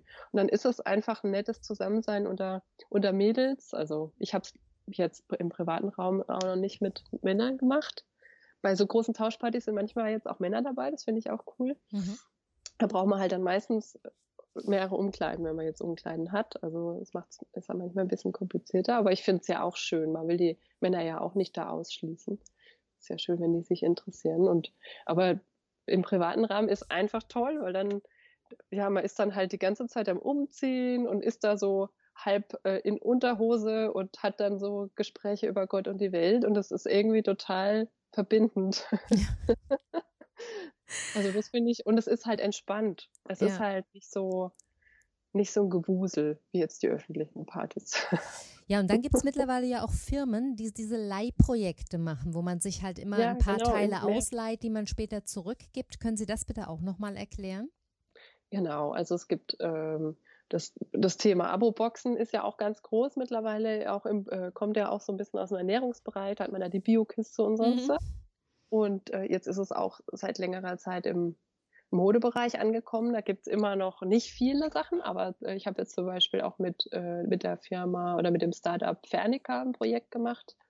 Ähm, und die verleihen äh, Boxen mit, ich glaube, fünf bis acht ähm, ecofairen Kleidungsstücken, die untereinander unheimlich gut kombinierbar sind. Also die so eine ähm, Capsule Wardrobe darstellen, mhm. eine Kapsel. Ich weiß nicht, mhm. mhm. den Begriff sollte, sollte man vielleicht auch nochmal erläutern. Mhm. Das ist so ein Trendbegriff auch jetzt schon seit, seit ein paar Jahren. Ähm, Genau, wo es darum geht, die, die im Prinzip die Garderobe so stark zu reduzieren, dass man mit ganz wenigen Teilen, ich glaube klassisch waren es mal 33, ne, pro genau. Saison auskommt. Ne? Genau, dass mhm. man eben wirklich wenige Teile, die aber sehr, ähm, sehr vielfältig kombinierbar sind mhm. und oft auch so ein bisschen ähm, ja, die man auch mit so Basics dann noch kombinieren kann oder mit dem eigenen Kleiderschrank und, ähm, und, und da kann man eben dann so eine, so eine Kapsel sich aussuchen, die vom Stil dann so den eigenen Geschmack trifft. Und ähm, zu jedem, zu jeder Box kriegt man dann noch 30 ähm, Styling-Vorschläge, was man aus diesen paar Teilen für ganz viele Outfits dann eben zusammenstellen kann. Und das fand ich ein total schönes Konzept. Und da habe ich eine Cup, die Kapsel Emilia durfte ich da ähm, stylen und dann auch ein, ein, Shooting machen und zeigen, wie man die, wie man die tragen kann. Und ähm, mittlerweile gibt es aber wirklich immer mehr ähm, Unternehmen und Plattformen, die so gebrauchte Sachen anbieten. Also ich habe da fürs Buch jetzt ja recherchiert und war wirklich auch überrascht, wie, wie viel da in den letzten Jahren sich getan hat. Mhm. Ähm, also es gibt auch wirklich Labels, wo man dann einzelne Stücke dann einfach mieten kann. Oder man hat sowas wie eine ähm, wie, ein, wie ein Abo, dass man jeden Monat zwei, zwei drei Teile bekommt. Also da gibt es die unterschiedlichsten das heißt, man gibt immer Varianten. zurück und kriegt dann wieder welche. Ich glaube, es gibt auch Projekte, wo man etwas behalten kann, wenn man möchte. Das bezahlt man dann. Ne? Solche, also ganz genau. unterschiedliche Oder was sich so mit der Zeit dann amortisiert und also ich glaube aber nach wie vor, es ist, ähm, es ist nicht, nicht einfach, da ein ein Business-Konzept zu haben, was sich auch halten kann, was ja. sich wirklich rechnet. Also es, man sieht auch, dass manche kommen, unheimlich gehypt werden und dann aber auch wieder verschwinden, weil es sich einfach nicht rechnet vom Aufwand her. Mhm. Weil ähm, man muss sich halt bewusst machen, alles, was mit gebrauchter Kleidung zu tun hat, das ist mit sehr viel Aufwand verbunden. Man muss die Sachen oft reinigen, man muss sie bügeln. Ähm, man weiß dann, nie, in welchem Zustand man sie Dann verschleißen die? Sachen. Ne? Ja. Also es ist äh, echt ganz sehr, sehr aufwendig. Man muss das natürlich hin und her schicken. Man muss äh, auch den Geschmack vieler Leute treffen können. Genau. Ne? Das genau. stelle ich mir auch schwierig vor. Und ja. man kann natürlich das nicht so ähm, einmal eine Formel sich überlegen und das dann und dann einfach einen Teil produzieren in tausendfacher Ausführung, sondern jedes Teil ist wieder anders. Mhm. Also es ist einfach, ähm, ich finde das toll, dass da so viel experimentiert wird und es gibt echt immer mehr Plattformen und ich bin auch ähm, finde auch, dass man die wirklich unterstützen muss und dass, dass es gut ist, darüber zu reden, dass Leute einfach auch Lust bekommen, das mal auszuprobieren, weil ich das schon ich finde es schon schön, wenn es auch mal, weil Secondhand ist einfach das äh, Nachhaltigste. Mhm. Und ähm, bisher ist halt so, dass wir halt in den Städten gibt es dann ein paar Secondhand-Läden, das ist ja auch nichts Neues. Aber oft haben die halt nicht genau, haben die halt auch so einen bestimmten Stil, der halt ganz anders ist als das, was man in Boutiquen findet, mit den aktuellen Kleiderkollektionen. Und deswegen muss man das halt auch mögen oder also Vintage-Sachen. Das ist ja auch nicht jedermanns Sache und manche Leute sind auch überfordert, weil sie gar nicht wissen, wie soll ich das denn jetzt modern stylen. Also da das sind dann oft so Leute, die sehr modisch sind, die dann auch äh, wissen, die dann auch da gut mit zurechtkommen mhm. mit irgendwelchen Vintage-Boutiquen oder das dann so ein bisschen äh, zu stylen, dass es bewusst so aussieht, als ob das ja so ein bisschen verrückt und trotzdem modern. Mhm. Aber ähm, und ich glaube, diese Plattformen, das sind halt einfach ganz normale Kleidungsstücke oft. Mhm. Ähm, also auch Sachen, die dann in der Boutique gehangen haben und dann vielleicht eine Saison später dann da landen mhm. und die auch dann ähm, einfach, ja, wo viele Leute was mit anfangen können. So normale Alltagskleidung. Und deswegen finde ich das super. Auch Chibo zum Beispiel bietet mittlerweile eine relativ große Plattform in dem Bereich. Die machen da okay. echt viel. Und die haben eben angefangen mit, mit gebrauchter Kinderkleidung. Wie heißt die? Ja, die Plattform ist das, findet man das über Chibo? Ich meine, wenn wir es schon ja, erwähnen, also können wir es vielleicht in die Shownotes stellen. Genau, ich, ich gucke gerade auch mal in mein Buch. Also in meinem Buch habe ich die auf jeden Fall auch damit äh, mehr genau angeguckt und habe da auch geschaut, welche Plattformen bieten die Möglichkeit auch zu filtern, zum Beispiel nach Nachhaltigkeit mhm. oder ähm, und da war ich eben ganz überrascht, dass sie da relativ äh, engagiert auch sind da in dem Bereich. Mhm. Ja, ich glaube, ich hatte es auch gesehen, aber finde das jetzt nicht. Ja. Aber ich kann es in die Shownotes reinschreiben. Wir finden genau. es, einer von also uns beiden da, findet es und dann ähm, es ist überraschend, wie viele, wie viele äh, Plattformen es mittlerweile gibt. Ähm, vielleicht muss ich da einfach mal nochmal einen Artikel schreiben und dann auf meinen Blog stellen. Das ist vielleicht mhm. auch nochmal eine Idee für die Leute, die das Buch noch nicht haben. Mhm. Ja, in der Woche 6 geht es dann um das Verkaufen von Kleidung, die man aussortiert hat. Und das ist was, womit ich sehr viel Erfahrung habe. Denn als ich Aha. meinen Kleiderschrank aussortiert habe, da habe ich ganz viel online verkauft. Ich habe mit Flohmärkten, wie zum Beispiel Mädchenflohmarkt, keine so gute Erfahrung. Also mit nee, dem Online-Mädchenflohmarkt äh, zwar schon, aber nicht mhm. vor Ort. Ja. Ähm, dann, genau, das wäre meine Frage gewesen, wie geht es Ihnen da? Ähm, Ganz genau so. Ja, genau. Das ist also sehr schwierig, langwierig, zäh. Ich war Gott sei Dank mit einer netten Freundin unterwegs. Das war, so konnte man sich den Tag schönreden. Ja. Aber am Ende ja. des Tages war es leider ein sehr verlorener Sonntag. Aber ich habe sehr gute Erfahrungen gemacht eben mit dem Online-Mädchenflohmarkt und Kleider, Kleiderkreisel hatten Sie ja schon angesprochen. Genau. Gibt es noch eine Plattform, die Sie, eBay Kleinanzeigen, da haben wir schon vorhin drüber gesprochen, ähm, finde ich zum Beispiel ein sehr, sehr sehr gutes Tool, um gebrauchte mhm. Kleidung zu verkaufen. Haben Sie noch einen Tipp?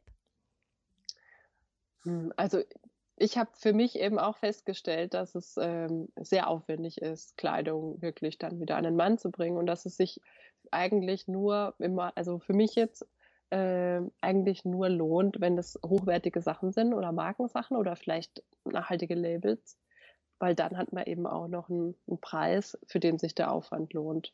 Weil egal, ob man jetzt sich auf den Flohmarkt stellt oder ob man Sachen abfotografiert, eine, erst eine Beschreibung, dann wieder irgendwo in irgendeiner Plattform eingeben muss und das hochlädt und dann hin und her schreibt mit Interessenten. Es ist einfach sehr, sehr zeitaufwendig, finde ich. Wenn man, wenn es nicht gerade ein Hobby ist, ein persönliches Hobby, was einem unheimlich Spaß macht.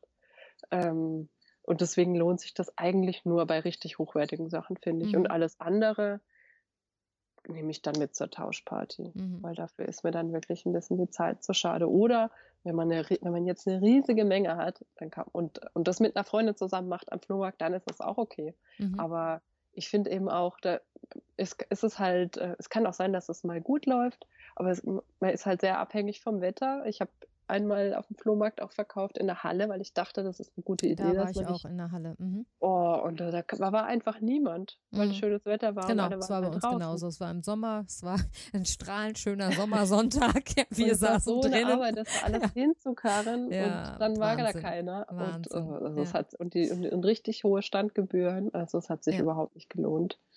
Nee, und, und ähm, im Gegenteil, im Gegensatz dazu habe ich mit diesen Online-Plattformen ganz gute Erfahrungen gemacht, vor allem deshalb, mhm. weil man die Sachen äh, einfach drin stehen lassen kann. Das frisst ja kein Brot, wenn man jetzt irgendwo ein Eckchen genau. hat, wo man die sich äh, vielleicht irgendwo auch hinstellen kann oder mhm. hinhängen kann, wo sie nicht stören, dann kann man einfach warten. Und meine Erfahrung ist, mhm. dass sich früher oder später alles irgendwie verkauft.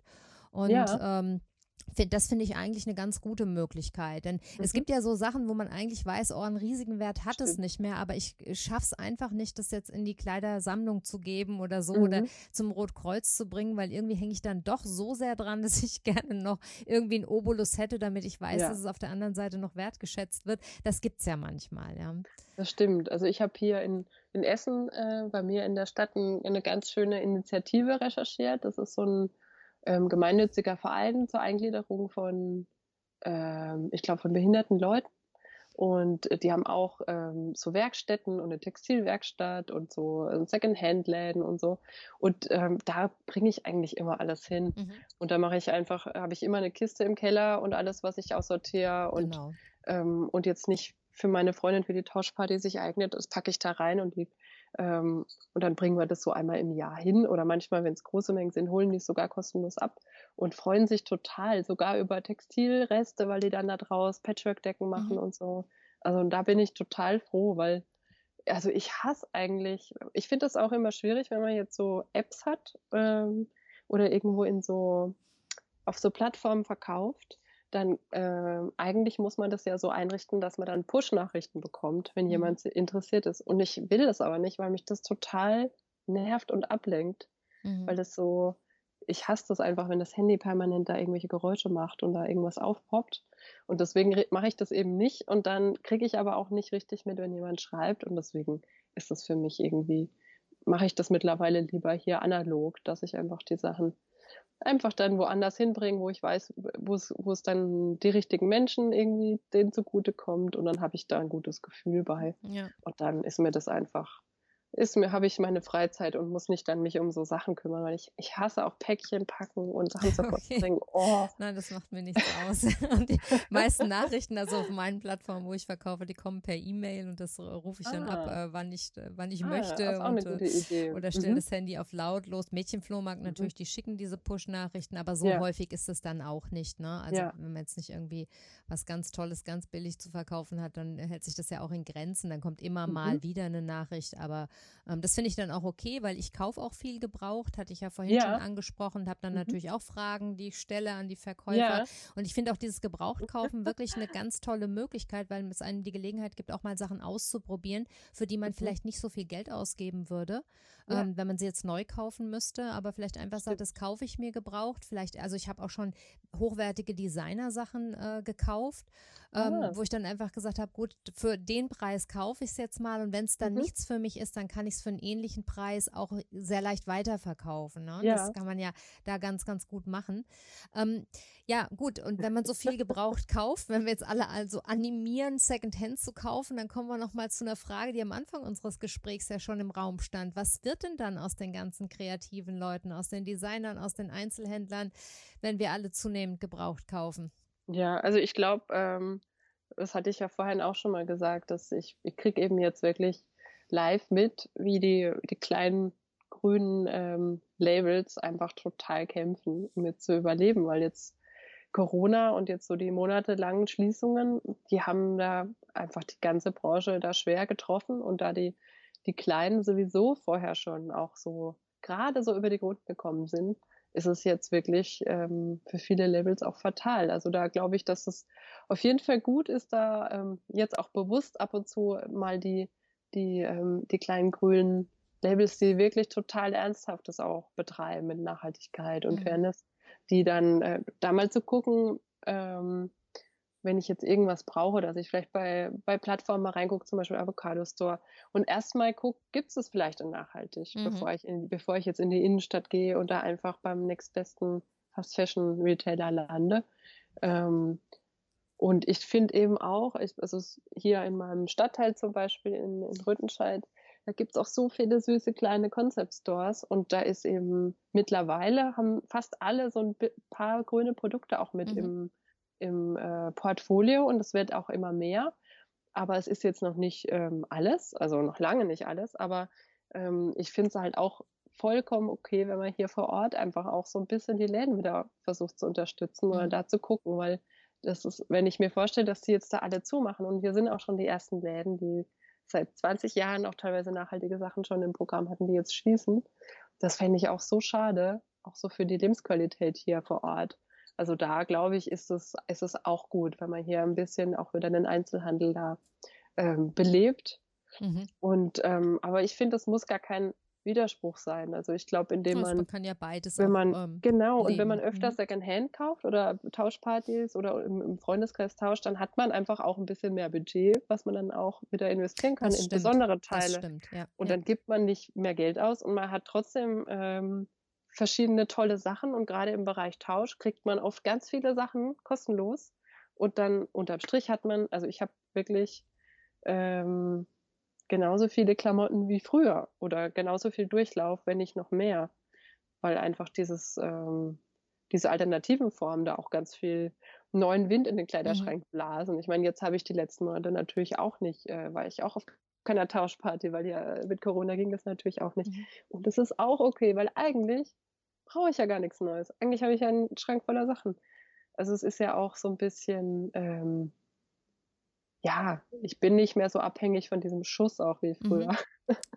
Gut, wie gesagt, da bin ich schon, schon lange, glaube ich, schon sehr viel, sehr viel reduzierter auch noch, ja. Und da ist es äh, tatsächlich, aber ich, ich muss Ihnen recht geben. Also es war, ähm, ich habe mir jetzt dieses Jahr eine, eine ganz, ganz tolle äh, Bettdecke zum Beispiel geleistet von einem grünen Label. Ne? Es muss ja nicht immer nur Mode Ach, sein, toll. sondern sowas, ja, das hätte ich äh, früher vielleicht nicht äh, gekonnt, aber tatsächlich so, mhm. wo, wo ich gesagt habe, naja, es ist ja, ich, ich spare viel Geld dadurch, dass ich eben nicht mehr so viel shoppen und einkaufen gehe. Dann kann ja. ich für sowas halt einfach auch mal mehr Geld ausgeben. Und da ist das Bewusstsein ja auch mit der Zeit entstanden, ne? dass man dann genau. einfach, dass ich einfach äh, heute sage, dann kaufe ich mir lieber für viel Geld von einem nachhaltigen Label genau das, was ich dann auch an, äh, ja, an, an, an, an, an Stoffen oder Textilien oder Materialien in meinem Bett haben möchte, ja, denn das ist ja genau. auch was, äh, wo das Bewusstsein dann erst mit den Jahren kommt, äh, was man da sich eigentlich antut des Nachts, ne, wo man viele mhm. Stunden verbringt in ja. diesen Textilien, ja, und dafür Stimmt. dann auch eben eine entsprechende Summe bereit ist auszugeben, ne? Und ja. bin ganz begeistert davon, auch von der Qualität und von dem, von dem Zustand, ähm, das hat sich richtig gelohnt. Und ja. das ist doch dann toll, dann hat man was, äh, was dann, um es mit Marie Kondo zu sagen, äh, so viel Joy sparkt. Ja. Und dann ist man noch da drin eingekuschelt ja, die ganze definitiv. Nacht. Also herrlich. Ja, genau. Das ist, also das war auch eine sehr, sehr gute Erfahrung und auch eine schöne Erfahrung, sagen zu können. Ich kann mir das jetzt mal erlauben, ähm, bei einem wirklich nachhaltigen Label ähm, mir was richtig Gutes zu gönnen. Das war, fand ich, fand ich schön ähm, und macht wirklich nachhaltig Spaß. Ja, in Woche sieben geht es dann um das Spenden und Entsorgen. Und auch hier geben Sie nochmal ganz viele wichtige Informationen. Wir haben ja auch schon mal einiges jetzt angesprochen, wo man Sachen hinbringen kann, ähm, eben Kleidung, Accessoires und so weiter, aber sogar auch äh, Tipps für beschädigte oder abgetragene Textilien, wie man die entsorgen oder recyceln kann oder an Hilfsprojekte geben. Ähm, und sie geben auch Tipps, wie man aus alten Kleidern noch selbst was machen kann. Dazu würde ich aber gerne später noch mal eine Frage mhm. stellen und mich gleich zur Woche 8 durchhangeln, wo es ja um die Pflege von Kleidungsstücken äh, geht. Und das finde ich auch mhm. was ganz, ganz Wichtiges. Das wird nämlich, meine ich, noch viel zu wenig betont, mhm. dass es wichtig ist, die Dinge auch zu pflegen. Also ich habe zum ja, Beispiel neulich total. erst durch Zufall gelernt, dass sogar das Bügeln, das sie ja so ein bisschen verteufeln, weil es viel Energie verbraucht, ja, dass aber das Bügeln hilft, Textilien zu schützen und langlebig zu machen, weil sich durch das Bügeln die Fasern wieder glätten, die beim Waschen aufgeraut werden. Und mhm. ich habe mich sehr, sehr gefreut, weil ich ein großer Fan des Bügelns bin. Ja, ich mache ah. das einfach wahnsinnig gerne. Ach, es toll. hat mir aber auch erklärt, warum zum Beispiel meine Textilien viel länger halten als die meines Mannes. Der bügelt nämlich gar ah. nicht. Und mhm. ähm, das ist auf, also ist mir schon aufgefallen, ja, dass meine ja. Dinge wirklich sehr lange halten.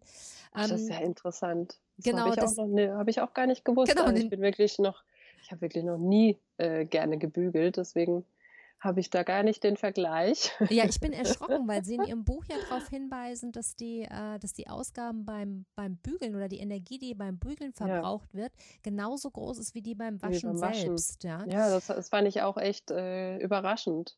Mhm. Ähm, aber alles, was eben mit, äh, mit Erhitzen zu tun hat, hat meistens einen riesigen Verbrauch. Also deswegen ist eben auch die Temperatur beim Waschen zum Beispiel so ein riesiger Faktor ja. bei der Energiebilanz. Und deswegen ist es dann eigentlich auch nachvollziehbar, wenn man sich überlegt mit den Bügeln. Aber ich fand es auch total überraschend eigentlich. Auch dieser Punkt, also ich dachte am Anfang, na ja, musste mit reinnehmen, damit es irgendwie komplett ist. Ja. Und was das aber im Endeffekt für ein wichtiger Faktor ist, für die Energiebilanz oder auch für Ressourcenverbrauch, äh, diese, dieses Thema Kleiderpflege, da war ich selber eigentlich ganz ähm, ja, ganz überrascht, wie viel ja. da drin steckt in, dieser, in diesem Modul, das in diesem so, Thema. Genau, auch eine der Aspekte, von denen ich vorhin sagte, die mich dann auch nochmal äh, überrascht haben, wo ich dachte, oh, jetzt lerne ich nochmal was, was Neues dazu. Wobei die Pflege von Kleidung ich sehr wichtig finde. Ich glaube, auch das mhm. ist etwas, was in unserer Gesellschaft völlig untergegangen ist. Dass ja. man eben früher, wenn man ein gutes Paar Schuhe besaß, ja, weil mhm. man es sich dann endlich irgendwie leisten konnte, dann hat man das entsprechend gepflegt. Und heute ja. neigen wir eben dazu, unsere Kleidung oder Schuhe oder Accessoires überhaupt nicht mehr zu pflegen und uns dann lieber was Neues zu kaufen, wenn es dann ja. irgendwie aus dem Leim geht. Ne? Und oft ist, ist ja auch kein, kein Wunder. Ich meine, früher waren die Sachen halt auch einfach ähm, viel teurer im Vergleich. Ja. Und, und dann hat man halt lange gespart, um sich was kaufen zu können. Und das hat man halt dann natürlich gepflegt, weil man nicht einfach sich das nächste dann hinterher kaufen kann. Und dadurch, dass halt heutzutage alles äh, durch die Industrialisierung und Globalisierung so unglaublich günstig ist und so, aber auch so billig von der Qualität oft, ähm, ist es so, dass, dass es oft günstiger ist, sich was Neues zu kaufen, als es reparieren zu lassen. Das ist eigentlich total das Unding. Ja, weil die Wertschätzung ähm, auch verloren geht. Ne? Ja. Das ist ja eigentlich das Unding, ne? dass wir eigentlich ja, jetzt, wir glauben, dass, wir glauben, dass das T-Shirt eben einfach billig ist, ja, was mhm. es ja vielleicht auch de facto ist, aber ja. es ist keine Wertschätzung mehr dahinter für denjenigen, mhm. der es produziert hat und äh, dass es überhaupt da ist, ne? Also Dankbarkeit ja. und Wertschätzung dafür, dass wir es uns überhaupt leisten können. Ja. Genau. Also ich glaube, auf der anderen Seite ähm, ist es auch so, dass wir natürlich beim, wir freuen uns alle drauf, wenn wir was Neues uns anschaffen können, weil dann haben wir halt diesen, diesen Glückshormone im Gehirn und weil das Kaufen ist halt das, was, äh, was uns so anfixt. Mhm. Deswegen ist es auch menschlich, dass wir mehr Bock haben, uns was Neues zu holen, als oder dass wir sagen, ah, es ist kaputt, ich darf was Neues shoppen, als äh, dass man sagt, oh, jetzt werde ich es aber mal nähen. Mhm. Weil da denkt jeder immer schon, also die meisten Leute haben überhaupt nicht mehr diese Geduld und auch nicht die Fähigkeit, Sachen zu reparieren, weil das komplett verloren geht als äh, Kulturtechnik. Ähm, mhm. Aber ja, deswegen, ich glaube, dass man nur da gegensteuern kann, indem man sich dessen bewusst wird bewusst erstmal. Weil das meist ist ja total ja. unbewusst. Und das kann ich auch nochmal vielleicht den Hörern aus eigener Erfahrung sagen, dass es sich ungemein lohnt, sich eine Änderungsschneiderei zu suchen, die wirklich gut arbeitet, weil das mhm. ein sehr, sehr befriedigendes Gefühl auch sein kann, wenn man ein Teil, wo man sagt, oh, das ist eigentlich schön, aber das und das stört mich, wenn man das ändern und verändern kann oder auch reparieren lassen kann, ja, kürzen, äh, weitermachen, was auch immer, ähm, und es dann weiter nutzen kann. Das ist natürlich, äh, hat es einen Reiz, etwas neu zu kaufen, aber ich, wenn ich also für mich habe die Erfahrung gemacht, dass es auch sehr befriedigend sein kann, ähm, so einen Teil von der Änderungsschneiderei abzuholen und auch zu wissen, dass man da vielleicht jetzt 10 oder 20 Euro gezahlt hat für eine mhm. ähm, Ausbesserung oder was auch immer. Und dann zu wissen, gut, das ist gut investiertes Geld. Ja, weil ich ja. eben jetzt kein neues Teil gekauft habe, sondern etwas weiter benutze, was eigentlich noch in Ordnung war und was ich auch mag. Ne? Genau. Äh, und irgendwie hat man dann äh, das verstärkt auch die Verbindung, finde ich, zu dem Teil dann. Total. Das macht es irgendwie, ja. das, das macht es dann meins. Das ist wirklich auf meinen Körper dann angepasst und ich finde auch, das ist irgendwie noch, noch, noch mal eine ganz andere Ebene. Und das ist auch äh, einfach spannend, das mal auszuprobieren und zu gucken, ob das, ähm, manchmal reicht das und ähm, reichen da ganz kleine Änderungen und schon ist das total bequem und sitzt perfekt. Mhm. Und äh, ja, finde ich auch. Also ich habe mittlerweile da auch die Schneiderin meines Vertrauens äh, hier im Viertel und ich finde es auch wichtig, dass man, dass solche Berufe auch nicht aussterben. Richtig, also ich finde es ja. auch total gut, dass es sowas noch gibt und es gibt immer weniger Menschen und es ist echt viel Arbeit und echt, echt auch ganz tolles Können. Mhm. Äh, und das möchte ich auch irgendwie würdigen und deswegen finde ich auch wichtig, dass man da ja auch, auch beim Schuster zum Beispiel, dass man mhm. die, die, wenn die äh, Schuhe abgelaufen sind, dass man einfach zum Schuster geht und das äh, da ist es ja wirklich so, dass meistens, wenn man sich neue Schuhe kauft, ist es auch wesentlich teurer. Ich hatte, ähm, es gibt auch ein, ein, cooles Unternehmen in Berlin, die heißen Sneaker Rescue und da habe ich auch mal meine meine total abgelatschten äh, Retro-Sneaker, die ich irgendwie schon seit zehn Jahren total geliebt habe und die aber schon auseinandergefallen sind, habe ich da hingeschickt und die haben die wirklich wieder auf Vordermann gebracht. Wow. Mhm. Da, da, war ich total glücklich, weil, weil Sneaker ist was, was man normalerweise können auch viele Schuster nicht machen. Mhm. Ähm, und die haben das wirklich geschafft und da war ich total glücklich. Und irgendwann dann nach, ich glaube zwei Jahre später, habe ich dann, hat, haben dann, hat eine Spinne dann da drin gewohnt und dann habe ich sie irgendwann, okay. dann waren sie wirklich völlig durch und habe ich sie entsorgt, schweren Herzens. Aber ich habe wirklich ähm, ja, es war schön, dass ich das gemacht habe, weil ich hatte die, glaube ich, 10, 15 Jahre habe ich die echt regelmäßig getragen und das war cool. Mhm. Ja, ich muss so ein bisschen äh, gucken, dass wir uns nicht verplaudern. Ja. Wir sind schon fast, äh, ja, über eine Stunde sehe ich hier, ich sind wir schon, schon zugange. Ja, genau. schon eineinhalb Stunden. Ich habe ja. für meine Tochter auch nebenan geparkt. Deswegen ich, äh, vielleicht können wir so die nächsten zehn Minuten nochmal so die wesentlichen Punkte. Das werden wir machen, wir, genau. Dass wir dann so ein bisschen zum Abschluss kommen. Perfekt. Deshalb will ich jetzt, würde ich ganz gerne nochmal in das Buch zurückgehen und äh, danach fragen. In der neunten Woche geht es ja darum, das eigene Styling äh, so ein bisschen zu finden und Stücke aus dem eigenen Kleiderschrank neu zu kombinieren, dadurch auch aufzuwerten, zu stylen. Ich war zum Beispiel super begeistert von den Styling-Möglichkeiten, die sie zeigen für ein Hemd. Ja, das kann man sogar als Rock tragen. Mhm. Also da gibt es ja regelrechte Challenges und Projekte zu solchen vielfältigen Tragemöglichkeiten von Textilien. Ja. Können Sie dazu noch ein bisschen was erzählen, wo man sowas findet?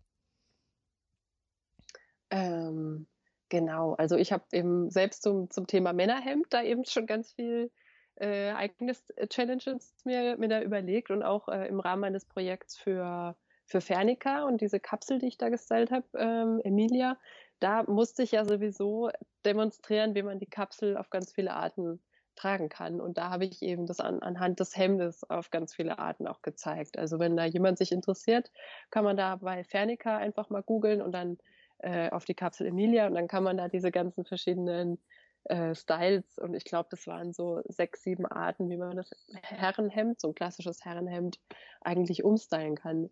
Weil gerade so Sachen mit äh, Knöpfen oder äh, Knopfleisten lassen sich natürlich total unterschiedlich auch stylen, weil, weil man das immer wieder neu ähm, verschließen kann. Mhm. Und ähm, ich finde eben auch einfach mal so spielerisch ranzugehen an das Thema Kleidung, so wie Kinder das eigentlich auch machen. Also meine Tochter, die macht das eben auch und das finde ich so schön, dass man auch mal, dass man sagt, ähm, okay, ich habe da hier so ein Kleidungsstück, aber sondern es ist einfach, es ist ein, keine Ahnung, ein, ein Textil, da sind so Röhren dran und da sind Knöpfe dran und äh, so ein bisschen wie so ein Alien, was auf die Erde kommt und sagt, ah, was, was könnte das denn mhm. sein? Wofür könnte man das benutzen? Und einfach mal rumprobieren, dass mal einen Körper dran halten und so ein bisschen da spielerisch an das Thema Kleidung ranzugehen. Und manchmal kommt man da auf total tolle Lösungen, indem man es einfach mal zum Beispiel auf den Kopf dreht, dass der, der Kragen, der ist dann quasi die untere Kante hinten am, über dem äh, Gesäß und äh, dann hat das fast was äh, Japanisches, wie so ein Kimono. Ähm, also ich kann das nur empfehlen, da einfach mal ein bisschen äh, freier an die an eigenen Klamotten mal ranzugehen, gerade bei Sachen, die man vielleicht nicht so anzieht, die einem ein bisschen langweilig vorkommen, bevor man es aussortiert, einfach mal ein bisschen rum, rumspinnen und rumprobieren. Und ich finde eben, dass das einfach Spaß macht. Und am Anfang muss man sich da vielleicht ein bisschen frei machen oder locker machen, aber es macht, also mir persönlich macht es total Spaß.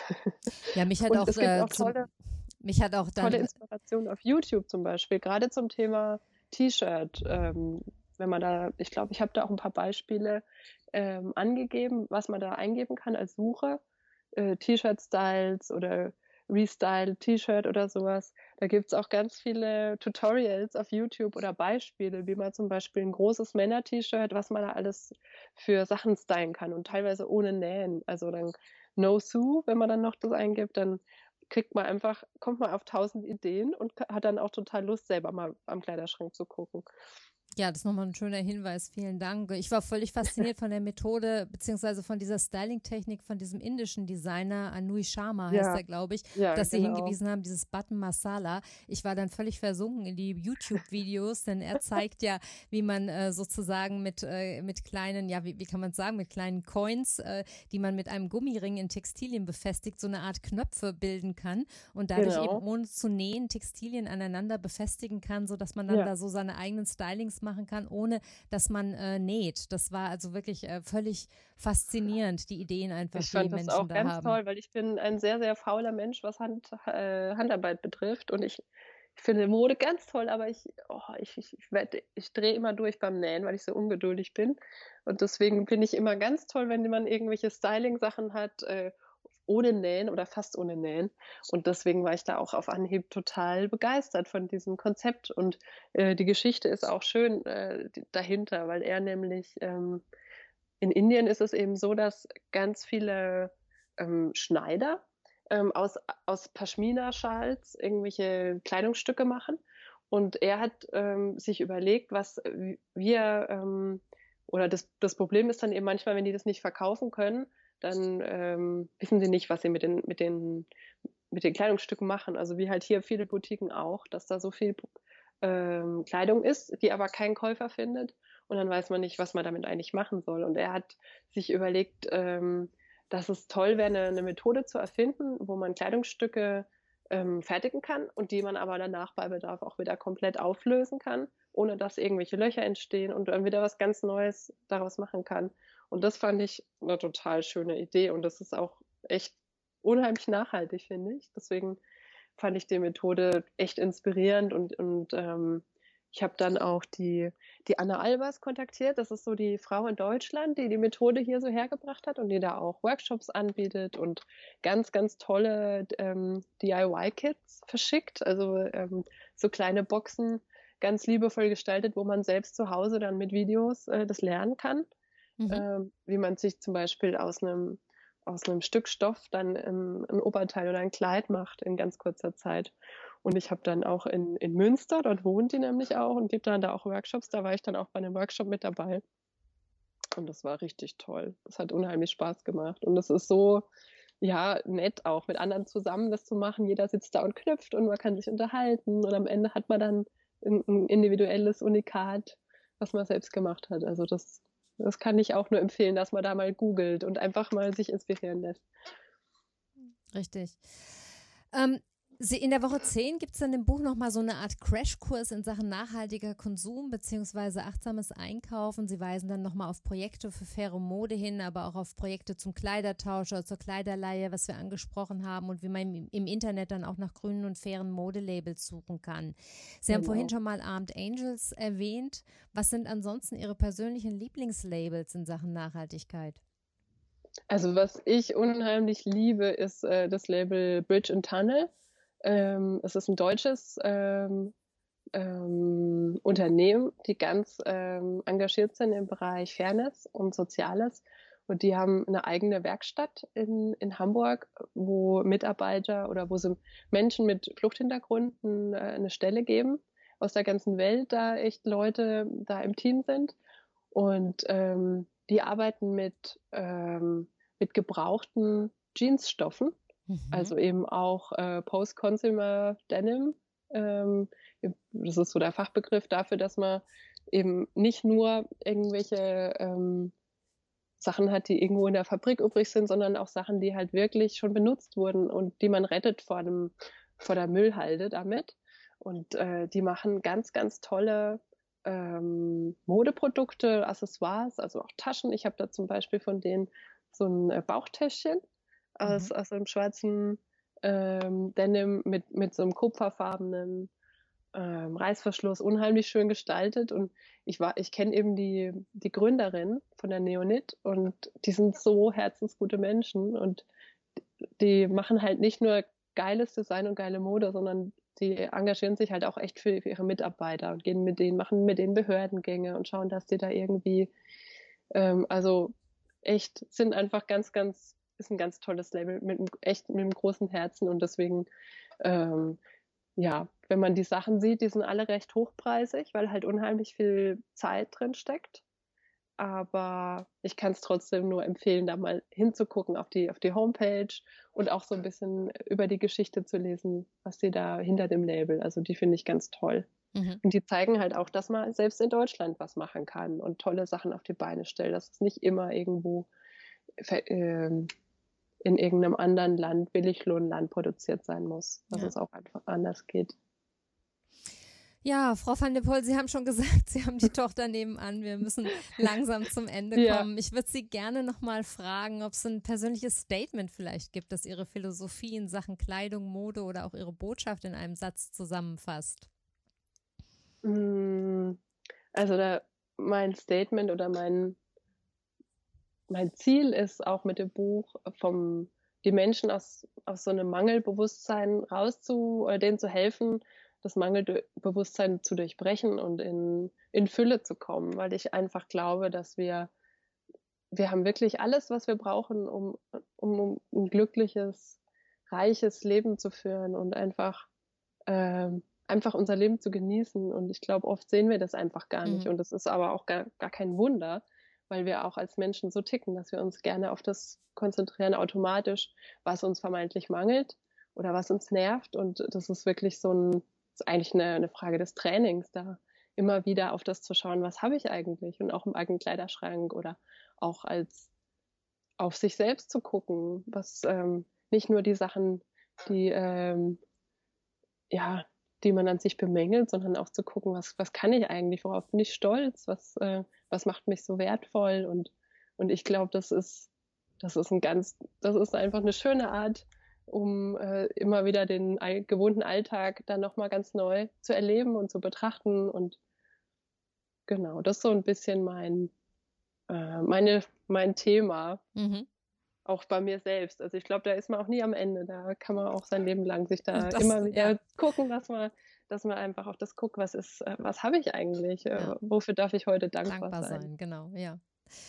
Und dann darf ich Sie, äh, weil das so Tradition ist in diesem Podcast, äh, auch noch danach fragen, ob Sie vielleicht außer Ihrem eigenen wunderbaren Buch vielleicht noch einen externen Buchtipp für unsere Hörer haben.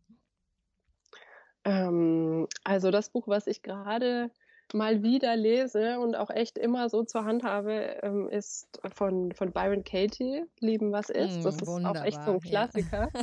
ich mache mach auch gerade eine, eine, Ausbildung als äh, The Work Coach mhm. und ich mhm. finde eben auch diese Methode so kraftvoll und so transformierend, dass man wirklich nochmal Abstand auch zu den eigenen Gedanken und Glaubenssätzen bekommt und wirklich dann ja Frieden schließen kann mit, mit dem eigenen Leben. Und also ich finde es eine ganz tolle Methode. Es hat jetzt nichts mit äh, Mode oder Nachhaltigkeit zu tun, sondern. Aber auf jeden Fall mit Achtsamkeit. Genau, den eigenen Gedanken total. gegenüber. Genau, ja. Passt also, also, wunderbar. Das kann ich auch, die unterstreiche ich dreimal, diese Buchempfehlung, ja. ja. Toll. Ja. Dann Vielen, ja. vielen Dank für das schöne Gespräch. Ich, ich hätte mich jetzt auch noch eine Stunde weiter unterhalten können ja. mit Ihnen.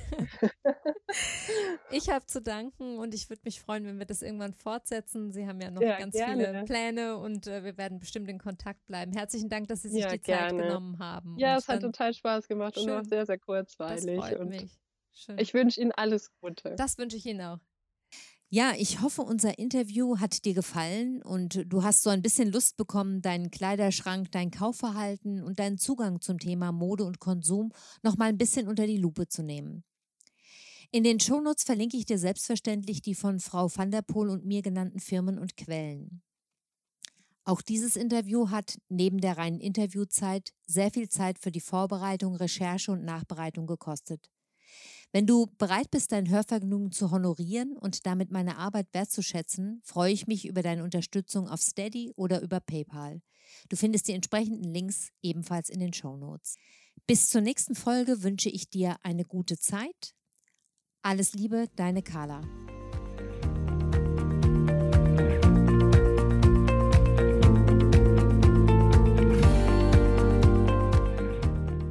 Das war eine neue Folge von Carlas Welt, der Podcast. Die Links zu den Themen der Sendung findet ihr in den Shownotes und auf www.carla-kocht.de slash podcasts. Wenn euch dieser Podcast gefallen hat, freuen wir uns über eure persönliche Weiterempfehlung und über eine positive Bewertung bei Apple Podcasts. Weitere Folgen findet ihr auf Spotify, Apple Podcasts und in eurer Podcast-App. Carla findet ihr unter Carlas Welt und Carla kocht auf Instagram, Facebook und Twitter. Vielen Dank fürs Zuhören und bis bald.